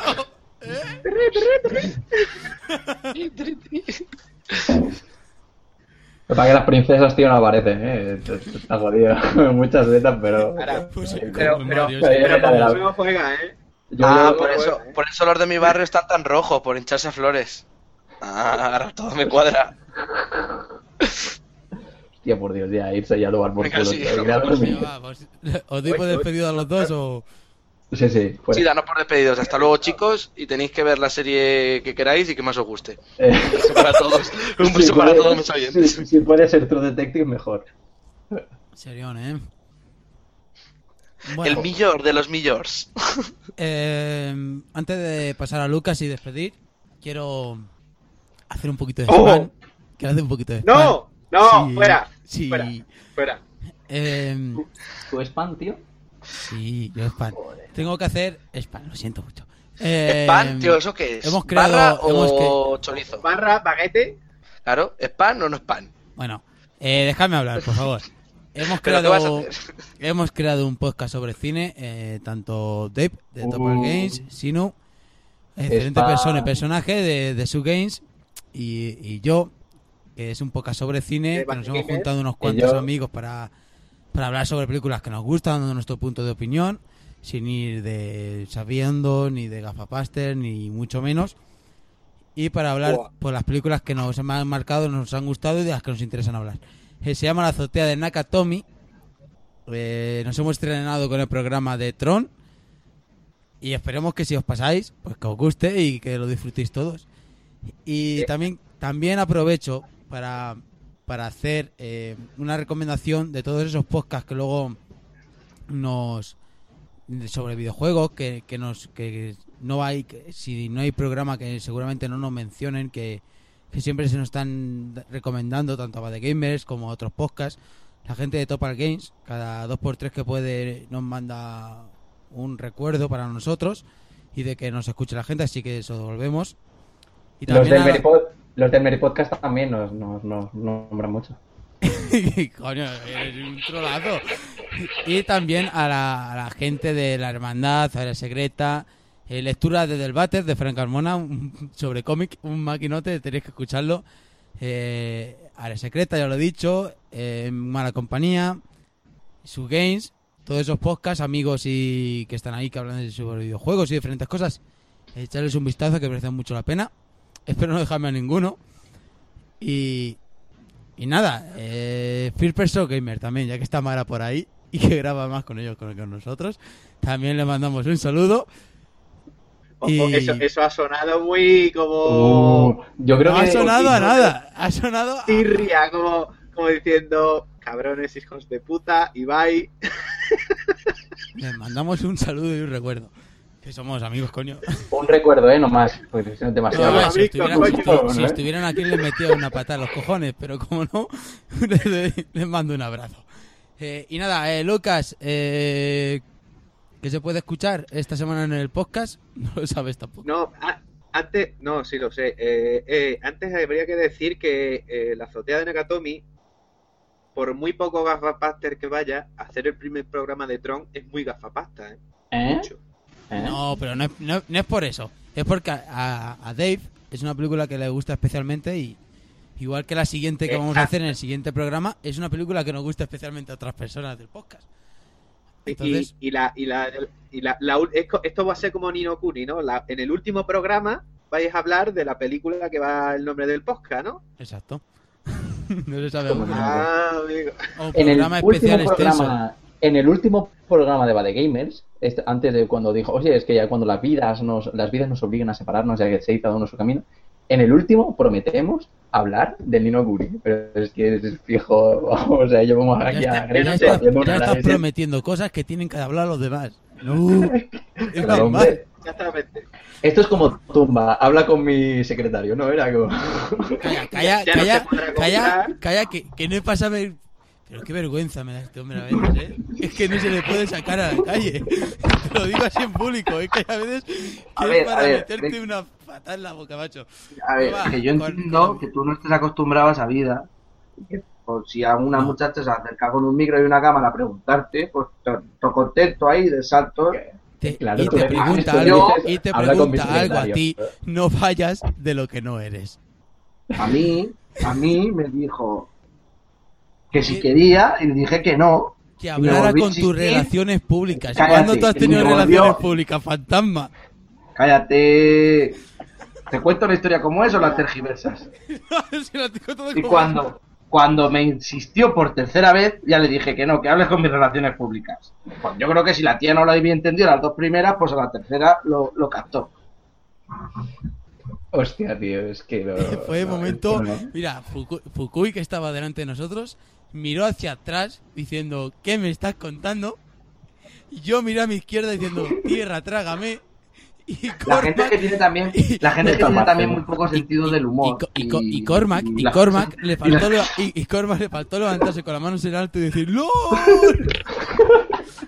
Porque es lo que pensó. Hachazo.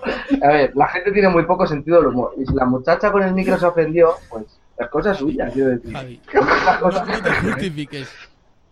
Bueno, que da igual, que aquí, que Lucas. Venga, sí, cierra Si yo- que si yo voy por la calle y te llamo capullo, pues tío, si te ofendes es cosa tuya. si a mí me.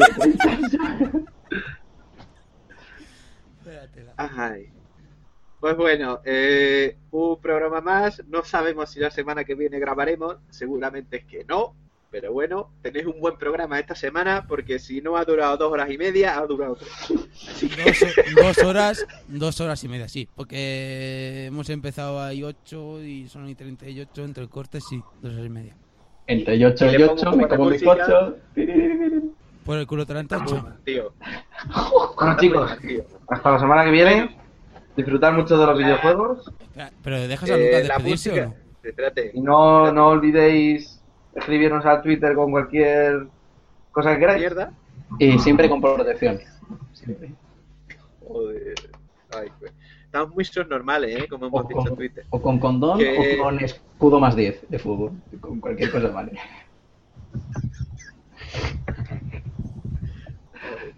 A ver, eh, la música de esta semana eh, me voy a otra vez al musicote porque no he aguantado demasiado, ya era tiempo. Entonces voy a poner un poquito de Electronic Super Joy, un videojuego.